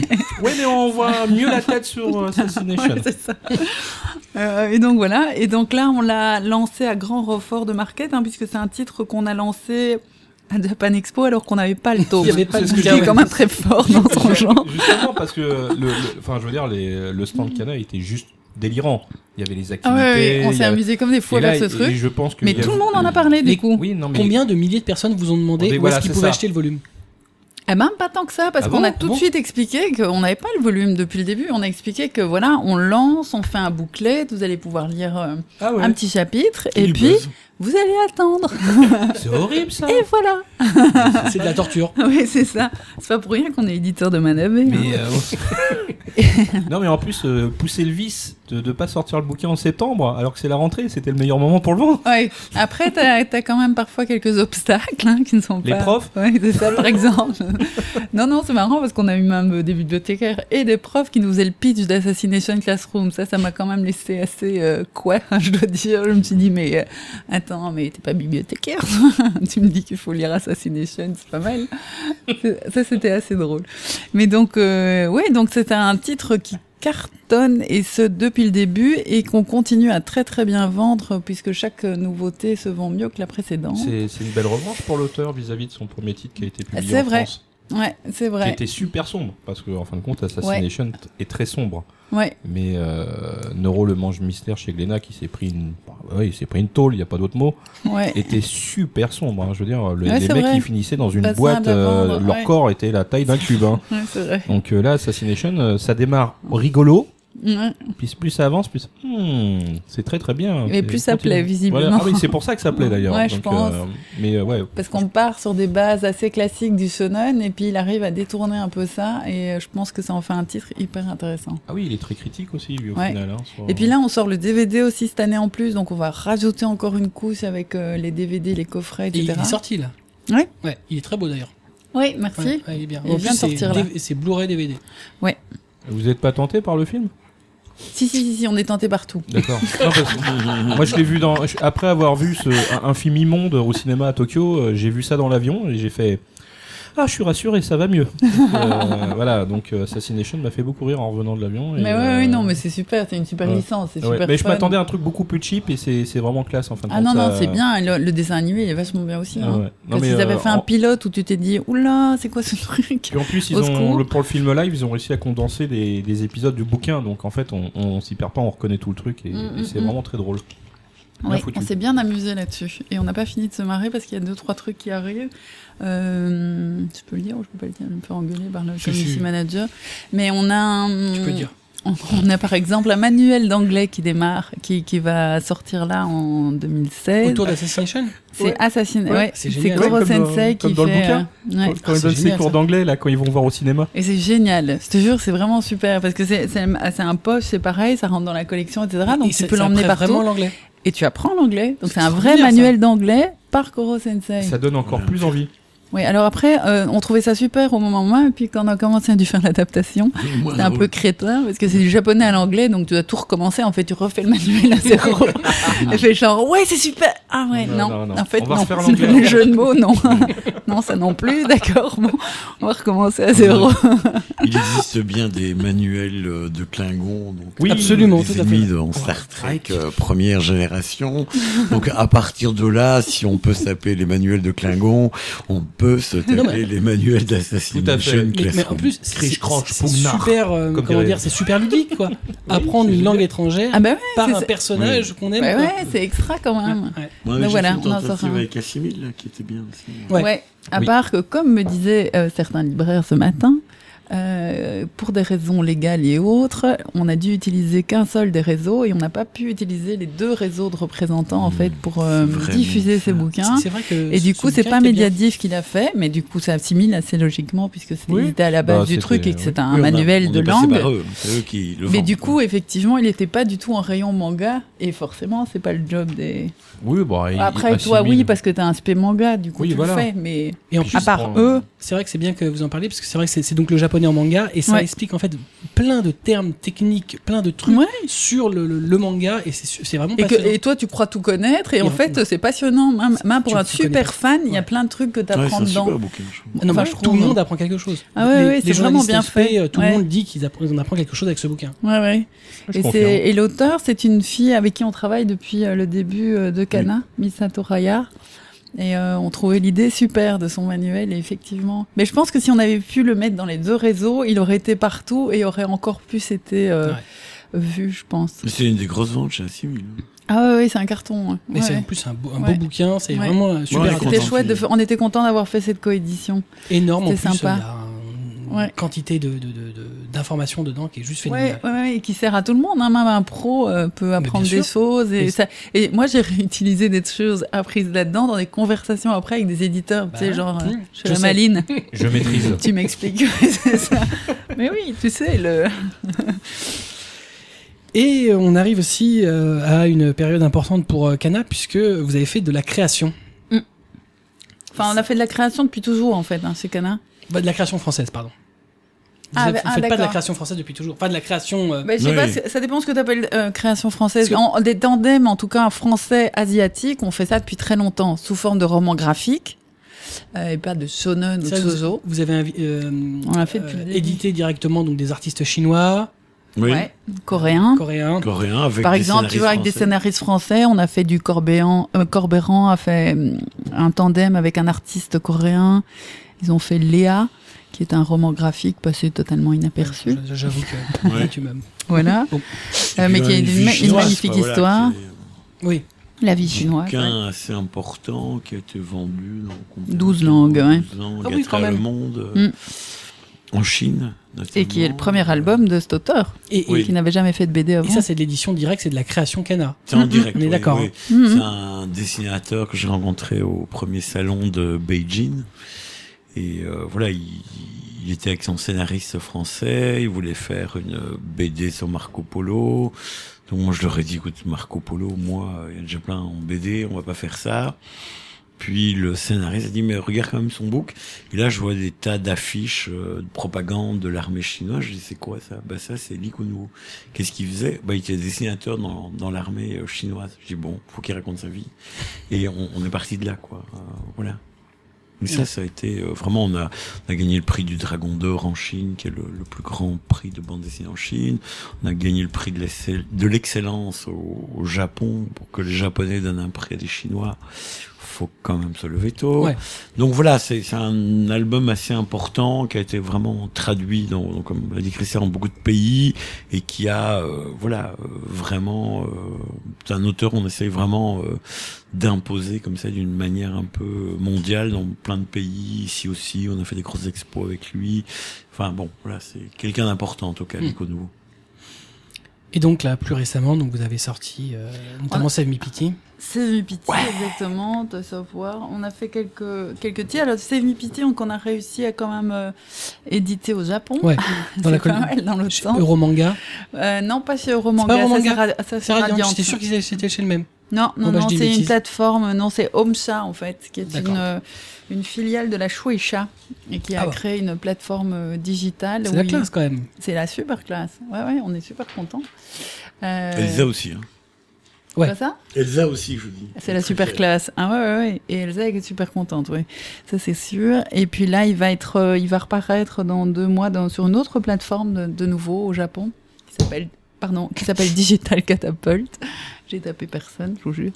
Euh, et donc, euh, ouais, oui, donc on est, c'est des essais, on est super content. Alors c'est du manga hybride, hein. on est bien conscient qu'on n'est pas dans les, dans la grammaire manga pure et dure, euh, mais c'est normal. En, fait, on s'est rendu compte avec le temps chez Kana, et parce qu'à la base, on est aussi éditeur de franco-belge, c'est qu'il y avait plus en plus de jeunes artistes qui arrivaient avec des hum, projets qui n'étaient plus des projets de bande dessinée.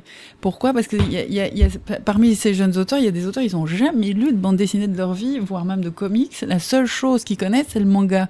Et donc forcément, quand eux se sont mis à dessiner, à écrire, etc., leur logique est tout de suite euh, manga, c'est tout de suite euh, découpé en chapitres, c'est du euh, page turner, euh, t'as toute la... Alors même si c'est de la grammaire un peu revisitée, on est bien d'accord, et pas toujours, hein, il y en a qui sont plus proches euh, du japonais que d'autres, euh, on retrouve quand même, euh, voilà, on, a, on, on avait de plus en plus de projets de, de qualité. Alors au début, on les refusait tous parce que honnêtement, ça n'était pas éditable en soi. Mais petit à petit, la qualité de, de ce qu'on recevait était de plus en plus intéressante. Et Elsa, il s'avère qu'on travaillait avec elle, en fait, en tant que coloriste sur des titres franco-belges. Et que c'est, elle est revenue, du coup, chez nous en disant, ah, j'ai fait un manga, etc. Elle dit, non, écoute, nous, le manga, euh, franchement. euh. Et d'ailleurs, le marché, pendant très longtemps, elle a refusé, enfin, je veux dire, la communauté manga, si ça venait pas du Japon avec l'imprimatur japonais, euh, tu laisses tomber, c'est pas du manga, moi, je lis pas, quoi. Donc, ça a quand même été très dur au début pour lancer. Et là, Elsa est arrivée avec ce projet que nous, on a trouvé hyper drôle. Et donc, on s'est dit, bon, au fait, euh, bon, voilà, on s'entend bien avec elle, elle est chouette, euh, j'aime bien cette série, on va y aller, même si on n'est pas dans les codes purs et durs du manga. Et donc, on l'a lancé, on est déjà au quatrième tome. Voilà. Et puis, on a d'autres projets qui arrivent en 2016. Avec elle Ou euh, Euh, autour de la avec d'autres aussi. Elle, Ouais. elle continue. Et puis, euh, on a d'autres auteurs qui reviennent de la concurrence. Vous avez un auteur qui vient de chez Ankama. Voilà. C'est ça, ouais. exemple. C'est ça hein? Il y a une filialité Hum, là. hum. Je te dirai pas qui. Et donc, euh, oui, c'est ça. Et donc voilà, Euh, oui, on a quelques projets comme ça. Après, on va pas aller jusqu'à 50% de notre euh, catalogue en création. Ça a jamais été le but chez Cana et ça ne va pas l'être euh, dans les années à venir en tout cas. Mais c'est vrai qu'on, bah, d'abord parce que quand tu es éditeur, euh, travailler avec un auteur, c'est un tout autre travail que celui d'acheter des licences. Euh, tout le monde peut le dire. Hein, acheter des licences, c'est vraiment du business et et euh, après, en tout cas, le choix du titre, on est vraiment dans, ouais, c'est du business, quoi. T'achètes une licence et euh, on parle chiffres et marketing et offres et Oui, machin et tout ça. créa, tu l'accompagnes. Voilà. Et tandis que la créa, tu, tu vois naître une œuvre, quoi. C'est vachement excitant aussi, quand même, euh, de, de travailler en création, travailler avec un auteur qui a des doutes, qui essaie, tu, tu lis des scénars, tu participes, tu fais un ping-pong avec lui, etc. Et puis tu crées un bouquin. Donc c'est, c'est un tout autre travail qui est intéressant à faire aussi, qui est, qui est chronophage aussi. Mais euh, que, que, que nous, euh, on aime particulièrement. Et puis, c'est quand même génial quand il y a 20 ans, tu lances euh, du manga, tu te rends compte que 20 ans plus tard, tu as quand même des gens qui sont marqués par ça à tel point qu'ils ne savent plus que créer dans ce genre-là. Euh, tu te dis, bah, c'est normal que toi aussi, tu mettes, euh, tu vois, tu t'édites aussi des titres qui sont Tu nés de ça. de ouais, et t'as envie de, de, ouais, de les montrer, de, de montrer ce qui se fait aujourd'hui, qui est quand même très quali. Dans des genres un peu différents et peut-être pas très euh, manga manga, mais c'est pas grave parce que du coup, on a par exemple sur euh, Pity, on n'a pas du tout, de, enfin pas que des lecteurs de manga en fait. On n'a pas notre communauté habituelle. Par contre, euh, t'as des vieux, des jeunes, t'as une gamine à Paris Manga qui est arrivée déguisée en, en, en Pity. Euh, elle avait 8 ans et donc euh, elle a des gamines, elle a des vieux, elle a des familles. Enfin, tu vois, c'est pas du tout, tu touches pas du tout le même public et je trouve ça intéressant aussi c'est d'aller toucher ces gens-là. Ouais. C'est c'est- c'est- c'est ceux qu'il faut aller chercher, puisqu'on en a besoin. Alors ça aide ici aussi, c'est que c'est dans le sens de lecture euh, occidentale en fait. Et donc à mon avis, ça aide aussi pour euh, toucher plus euh, plus Ah, de ceux monde. sont, en tout euh, cas. C'est un peu moins exotique. Ah, C'est moins bien. facile à vendre au Japon, par contre. Mais qu'est-ce que c'est que ce truc? Mon reader ne le lit pas dans ce sens-là. La page est bloquée. c'est ça. Je Je suis ne à la comprends fin. pas. Essaye dans l'autre sens. Et venez voir Elsa Brandt euh, dédicacée en pity. Ah, ça vaut la peine, hein. Parce qu'elle est toujours cosplayée et comme elle est Elle super très sexy, drôle Et sexy. ouais, ça vaut le détour. Ça vaut la peine. Et elle est super sympa. voilà. Ne la ratez pas. Et donc, euh, donc 2016, euh, 20 ans, euh, c'est quoi euh, Qu'est-ce qui nous attend euh, prochainement chez Kana?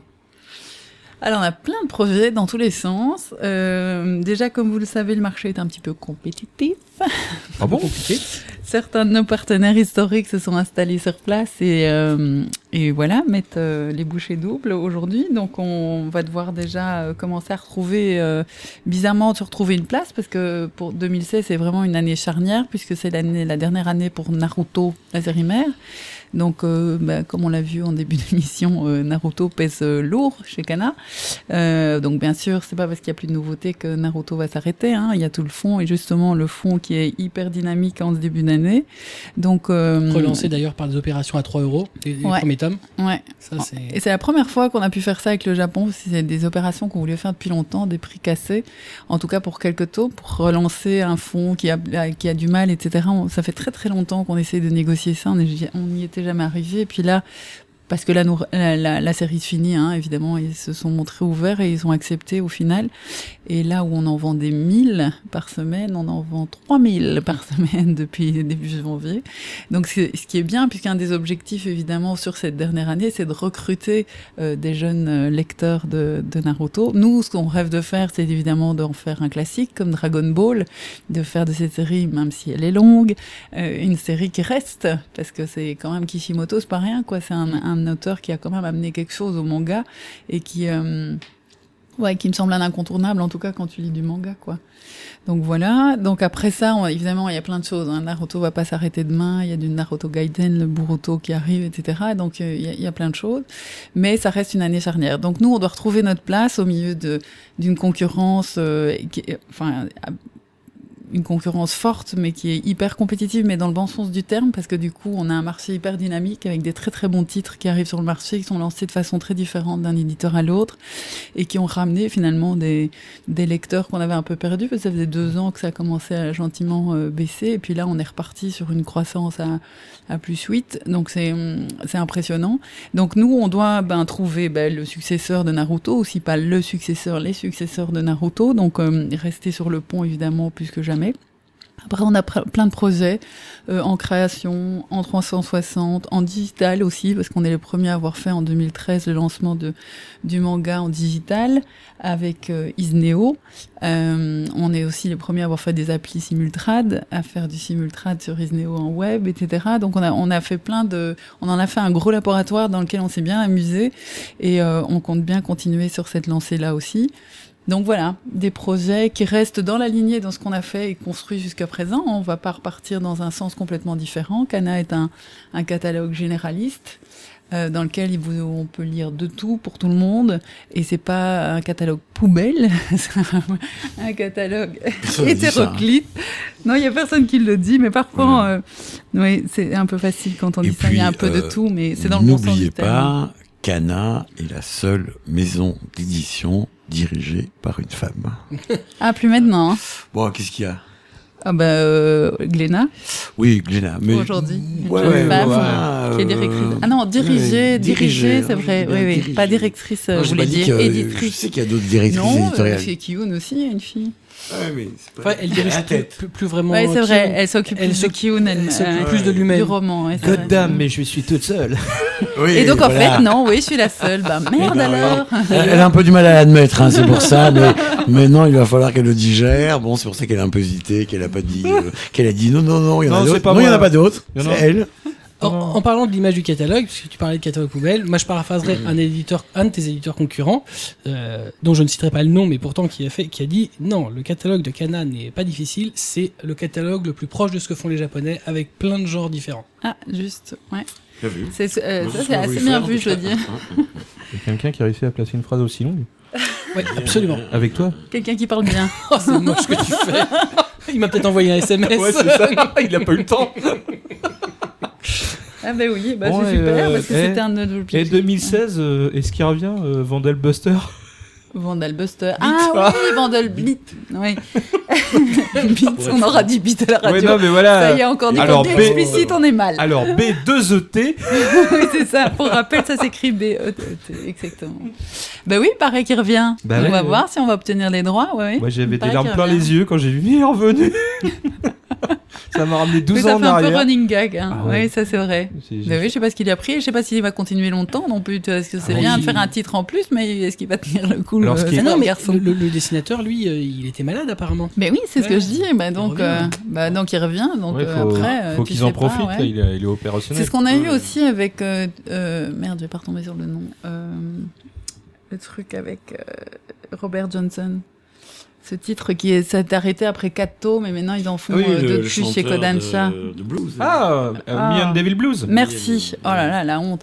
Me and the Devil Blues, qui a redémarré au Japon. On se dit, ouais, super, il recommence, etc. Et là, c'est l'éditeur japonais qui nous a dit, attendez, on va attendre qu'il, euh, on va attendre qu'il termine. Quand il est terminé, on reprend la, tra- le- Oui. la publication. Genre, je vais pas vous faire deux fois le coup de la série ça, qui s'arrête au ça, milieu. juste mortel aussi. Ça, c'est, Ouais. euh, mais euh, Oui. moi, ce que j'ai trouvé hallucinant, c'est quand j'ai regardé l'état stock de Beat de Vandelbuster, tout est disponible. Ouais, tu vois. Ça y est, c'est T'as prêt. vu C'est- c'est- T'as vu, on est prêt. Yo. On met tout sur la faut table. dire quand les, les, les, les auteurs ont fini des succès qui des, des séries à succès qui marchent bien je sais plus si c'est l'auteur Shaman King que je l'avais rencontré mais qui était euh, lessivé hein, le, le type était euh, Il était mort. euh, Ah qui est venu ouais. à Paris euh, je crois qu'il savait à peine comment il s'appelait quoi non mais bon euh, faut savoir que D'ailleurs, il, était venu avec un autre auteur, et je vous laisserai deviner lequel, il y a 10 ans, qu'à regarder dans les archives, qui était tellement lessivé qu'il a laissé, euh, il a fait un dégât des eaux dans l'hôtel où il était, parce qu'il dans- oublié avait oublié de fermer l'eau de sa baignoire.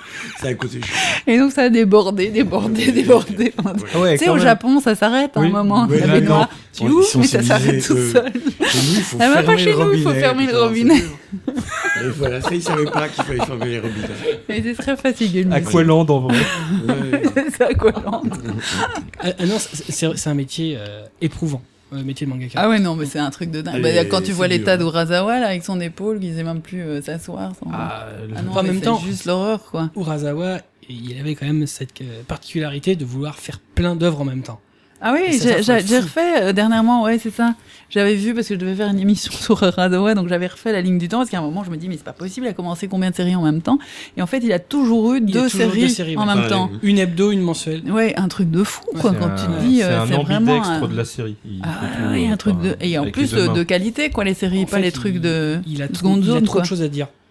Ouais, Il a trop besoin de s'exprimer. Ouais, exactement, Sur, peut-être bien. euh, Il y a des gens à qui ça Et suffit. c'est pas. intéressant. Ouais, non, mais c'est c'est possible. Hein. euh, sur, la site, euh, sur le site euh, La Base Secrète, il y a la frise euh, de tout Oui, c'est vrai. Et, euh, pff, un truc de malade. Et c'est vrai, hein, t'as raison, c'est peut-être ça, parce que en, en gros, quand il a fait Yawara et Happy, c'est des commandes de l'éditeur, là où dans des Monsters et autres, c'est ce que lui voulait exprimer vraiment. Donc c'est- pas faux hein, de devoir en faire deux. Pour tu fais la commande demandée, ok, ça je te le fais, et à côté, euh, je fais mon mon truc à moi. Mais on, on- peut-être on pas faux sent qu'il a, il a, il a des choses à dire sur plein de sujets et qu'il a jamais assez de place pour le faire. Ouais, c'est vrai, c'est vrai. Et pourtant, c'est un gars qui, qui termine ses séries euh, pas trop longues. Non, ça va. Enfin, c'est- il fait, partie de celui 18, qui. fait- 20. Bon, c'est correct, bon, quoi. Ça va, Ouais. 8. Il y a pire quand c'est des énormes succès. Enfin, Yawara, c'est juste un peu long. Non, mais Yawa- 28 tomes. Yawara, faut le sortir en édition Je sais, je suis d'accord, je suis d'accord. 22 tomes, mais attends, attends. Yawara, alors on a parlé du manga de sport. Tiens, c'est un Oui, manga de sport. on, on prend les commandes, vous en avez combien Vous en voulez combien alors Ouais, Un j'ai fait- gros sticker Je- par l'auteur de Oh, Monster. Ouais, ça marche pas toujours. Ça marche pas, ça, malheureusement. Oui, juste une dernière. Les stickers. Ouais. Ah, je sais, c'est ton truc, ça, les stickers. T'aimes pas nos stickers. Là, en plus, tu vas en avoir toute l'année, parce que pendant fêter les 20 ans, on lance tous nos tomes 1 à moins Alors. 20%. Donc, t'as un gros sticker. Non, mais dessus. Trinity Blood, qui Ouais. est le, le sticker le plus génial de la planète, puisque c'est une Il se voit critique pas. coyote.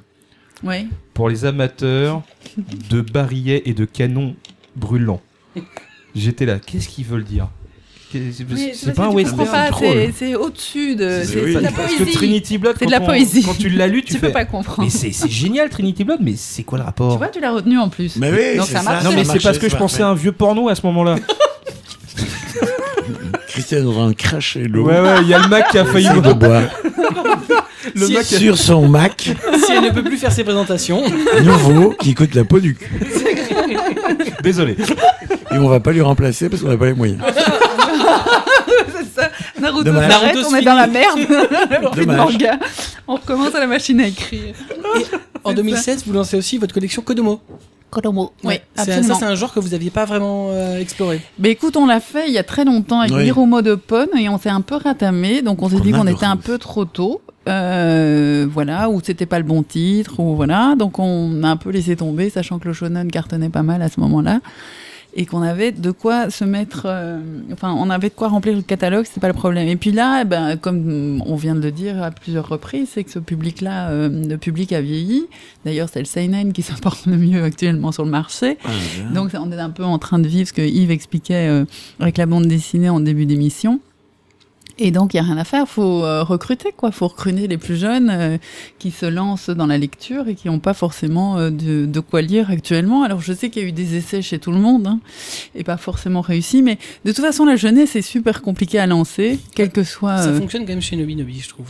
je- Ouais, je mais trouve parce que c'est devenu, ouais, mais c'est devenu un peu le cœur de leur. Mm. euh, Donc ils font ça bien. Mm. Euh, enfin, je pense. Hein. Et, en plus, ils ont un- des titres assez variés, etc. Donc ils, ils font un beau travail, je Faut pas trouve. oublier qu'on a un, un public d'enfants, de lecteurs de manga à toucher. C'est ça, en fait, exactement. Le lecteur Oui. de manga CNN aujourd'hui a des enfants. Et donc, il a envie de lui donner du manga à lire, mais pas tout, parce que lui, il les a lus, donc il sait ce qu'il y a dedans maintenant. Non, s'ils se révoltent voilà. contre leurs parents comme nous, on est mal barre.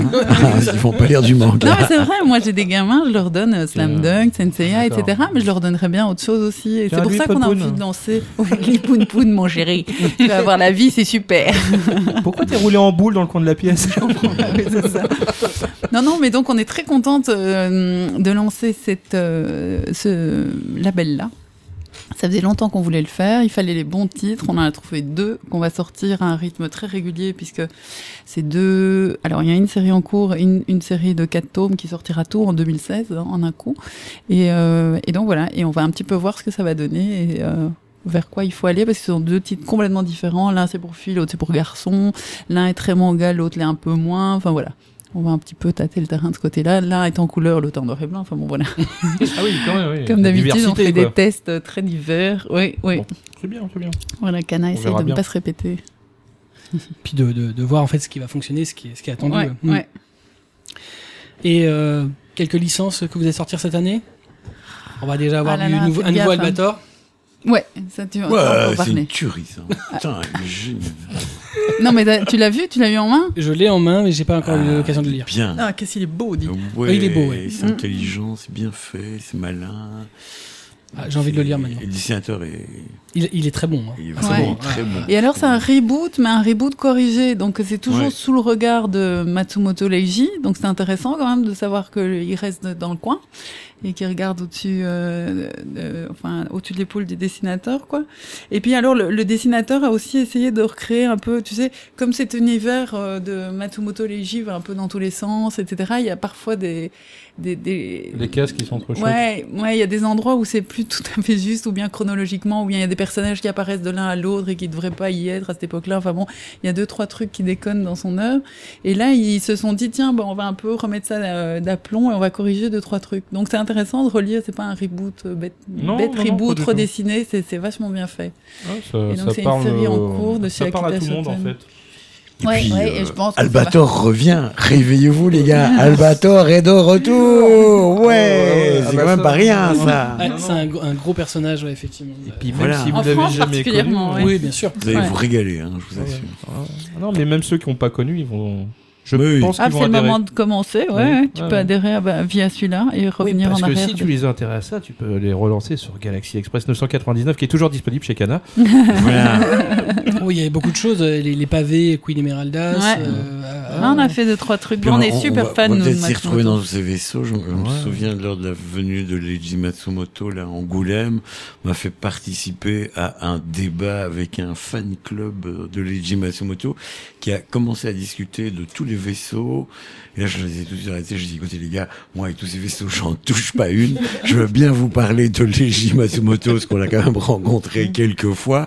Mais alors, si vous commencez à m'attaquer sur les vaisseaux et la différence de tous ces vaisseaux, là, vous oubliez, je me casse, hein, je veux pas essayer de, j'en touche pas une, et vous êtes les pros, pas moi, quoi.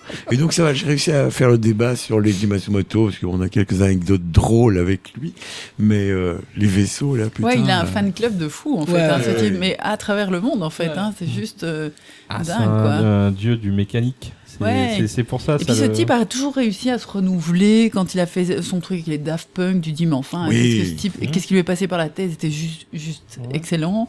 Ah, mais moi, son- Et, et on s'est assis dans le fauteuil où Daft Punk s'est assis quand ils sont venus voir les Matsumoto. Bon, quand même, Ouais. on a mis les fesses dans le, dans le fauteuil, Attention, ça va. dans le fauteuil, juste là. J'ai cru comprendre que Kana avait mis ses, ses fesses dans, Dans la les punk. fesses. Non, pas dans Punk. Pas dans Daft Punk. Dans le fauteuil. On est en train de déraper. Dans le fauteuil. Oui, on commence à fatiguer, mal. hein, putain, deux heures comme ça non-stop. euh, faut être balèze, hein, pour finir, euh, sans déconner. Sans manger. Et, sans manger, on commence à avoir vachement faim. hein. A- Ouais, vous avez des gâteaux. Ouais, mais. euh, C'est vrai, mais ça fait scrunch devant les- euh, J'en ai vu une qui grignotait. Hein. Ouais, ouais, Christelle craque. Ah, moi, je craque. Ouais, ça. Et euh, il y a aussi un titre, euh, on a vu que vous allez sortir sur Fukushima. Ça Mm. aussi, c'est un titre. euh, Ah bah oui, hein, on prend le gâteau. on peut plus parler. Oh non, C'est embêtant, hein. deux secondes. Alors des miettes, tiens. oui, c'est ça. Oui, oui, qu'on a traduit par Au cœur de Fukushima. Ouais.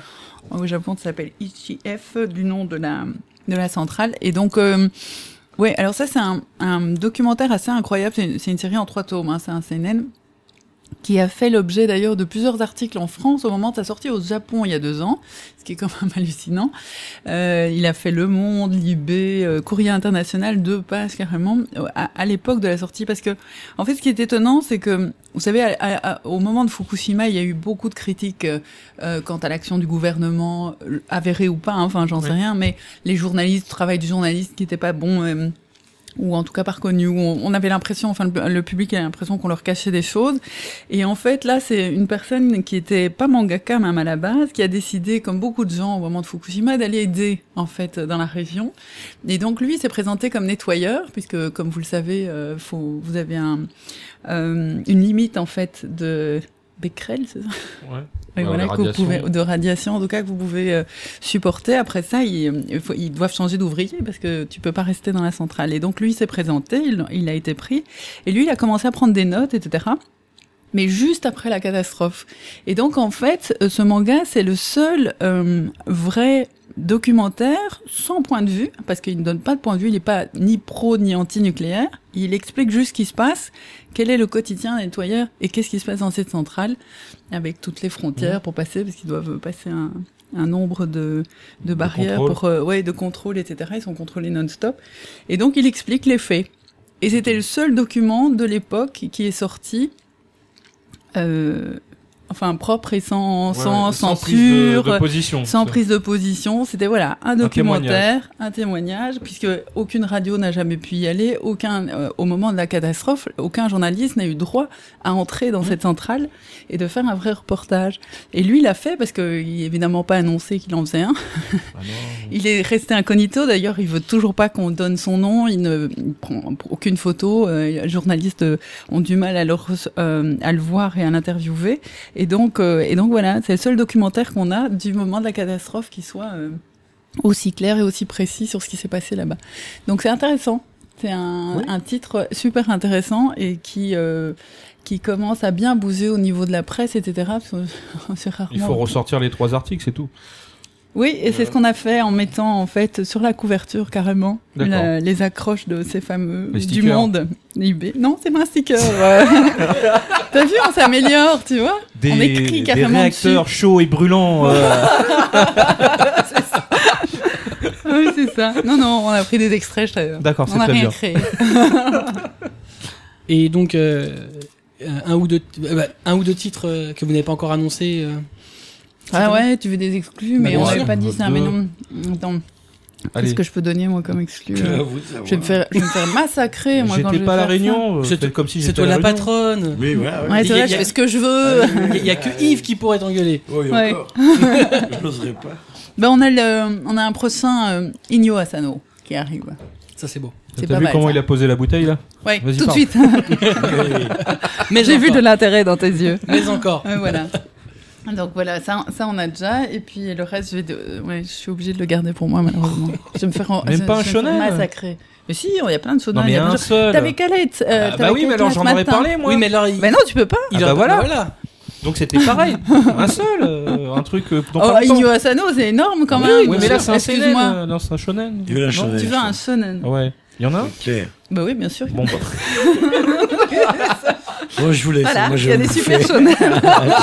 Ça peut durer longtemps, ce fauteuil. Je commence à avoir faim. Et puis on vient de parler d'Albator quand même, on vient de parler d'Au cœur de Fukushima. Oui, batteur, il vient de sortir. Il y a un joli shoujo aussi qui sort, qui s'appelle euh, Ah. euh, Tel que je suis. Oui. Ah, il, ouais. il pas sorti là. Il vient pas de sortir là. Là, il vient de sortir Oui, là. de Je suis même pas sûre qu'il est en librairie déjà. Non. Non. Non, il vient vraiment là de sortir. Donc ça, c'est un. D'ailleurs, c'est sympa.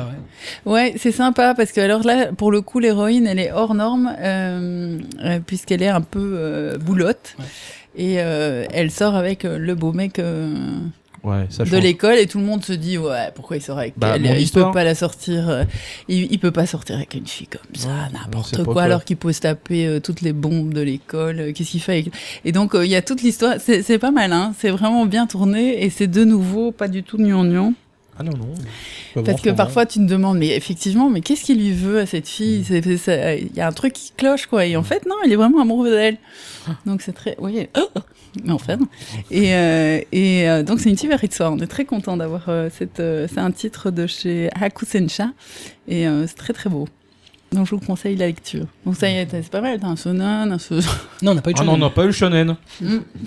Albator t'appelles ça quoi Ah bah, Mais il bah est déjà non, sorti. bah, bah, euh, nous ça, elle parlera pas. De toute façon, Bon, on peut pas, elle a non. des biscuits plein la bouche. Oui, oui, c'est ça. Même si elle arrive. euh, Alors c'est Cracker ce qui sort euh, shonen euh, qui est au fou. Je crois qu'il est temps que ça s'arrête parce que Christelle euh, C'est la technique. mange euh, un pot de ses cookies qui m'ont l'air très gras. Totalement. C'était le but. On en restera donc là. Euh, on vous rappelle que du 10 de 19 au 21 février 2016 aura lieu Japan Expo Sud euh, au Parc Chano de Marseille. Euh, donc euh, voilà. Tout à fait. Prochain événement très important. D'informations vous trouverez sur l'adresse japan-expo-sud.com. C'est pas évident. Ou sur le site généraliste aussi. Et puis après, il y a les événements par région. Il y a Sud et après, il y a Paris. Ah bon, ouais, très Ouais. bien. Euh, eh bien, écoutez, euh, Yves, euh, Christelle, merci d'être Ouais. Ouais, Ah ben, merci pour l'accueil, Un c'était super. plaisir. de Belgique En plus, Eh oui. t'imagines un peu ouais, Ah, mais non, tout ce trajet Oui, oui. pour faire donc, Bah, je te raconterai si c'est un vrai trajet dans pas longtemps. Ah oui, c'est vrai. tu viens bientôt à la Mélinasière. C'est super. On vous souhaite euh, au moins encore 20 années pareil. Merci. Oh, ça c'est gentil. Ah. Ouais, ouais. On l'espère, nous. Et puis on Avec se donne rendez-vous dans diversité. 20 ans pour les 40 ans. Ouais, ouais. Ah non, on sera plus là. Ce seront nos successeurs, sans Ouais. doute. Non, mais on pourra Oh, peut-être Attends, dans 20 ans, est-ce que je travaillerai encore? Ah ouais, si, si, Bah si, ouais. ça se pourrait, Eh ouais. oui, eh Eh oui. Moi, c'est pas sûr. On pourra peut-être se téléporter, ça sera peut-être plus simple. Peut-être ça. le voyage dans l'autre sens. Exact. On va se laisser avec un ending theme du jour. Ce sera Heroes Comeback. C'est le premier opening theme de Naruto Shippuden. Donc euh, Naruto, gros titre du catalogue. Et puis euh, Shippuden, pareil, gros animé du catalogue. Et bah donc Oui. on se... Hein Oui, bah oui. Oui, très bien. Euh, on se donne rendez-vous donc dans un mois pour un prochain numéro de Mangacast, bien entendu.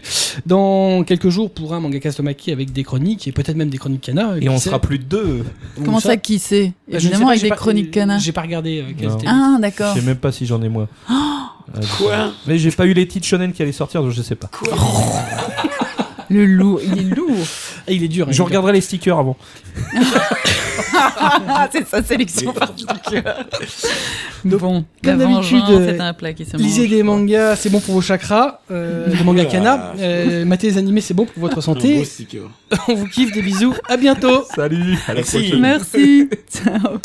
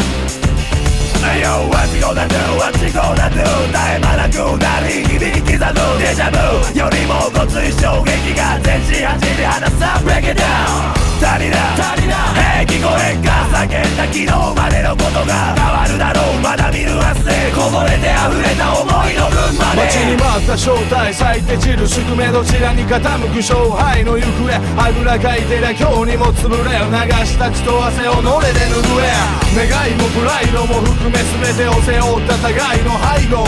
情けをかけてりゃダメになるぜ。保てポテンシャルメンタル。Yo 猫も借子も。待ったようなヒーロ。ー一晩だけのボランロマン飛行。おいいねそんなんじゃねえさ。キッコーザコーナー。また足りねえか。いつもとちゃう非常な人格。守るのさ全て。ライカタミネーター4回5回で立つハイライト Fly high yeah いっそこの場で伝えたぞ。Everybody 上げろ今日一番の時間だ。目にも止まらぬスピードハンター。誰もが港リコ看板。Yeah! Come on! Everybody hands up! また明日のヒーローズカムバック。頭上数え指折るカウンター行くぜ3、2、1 Make some noise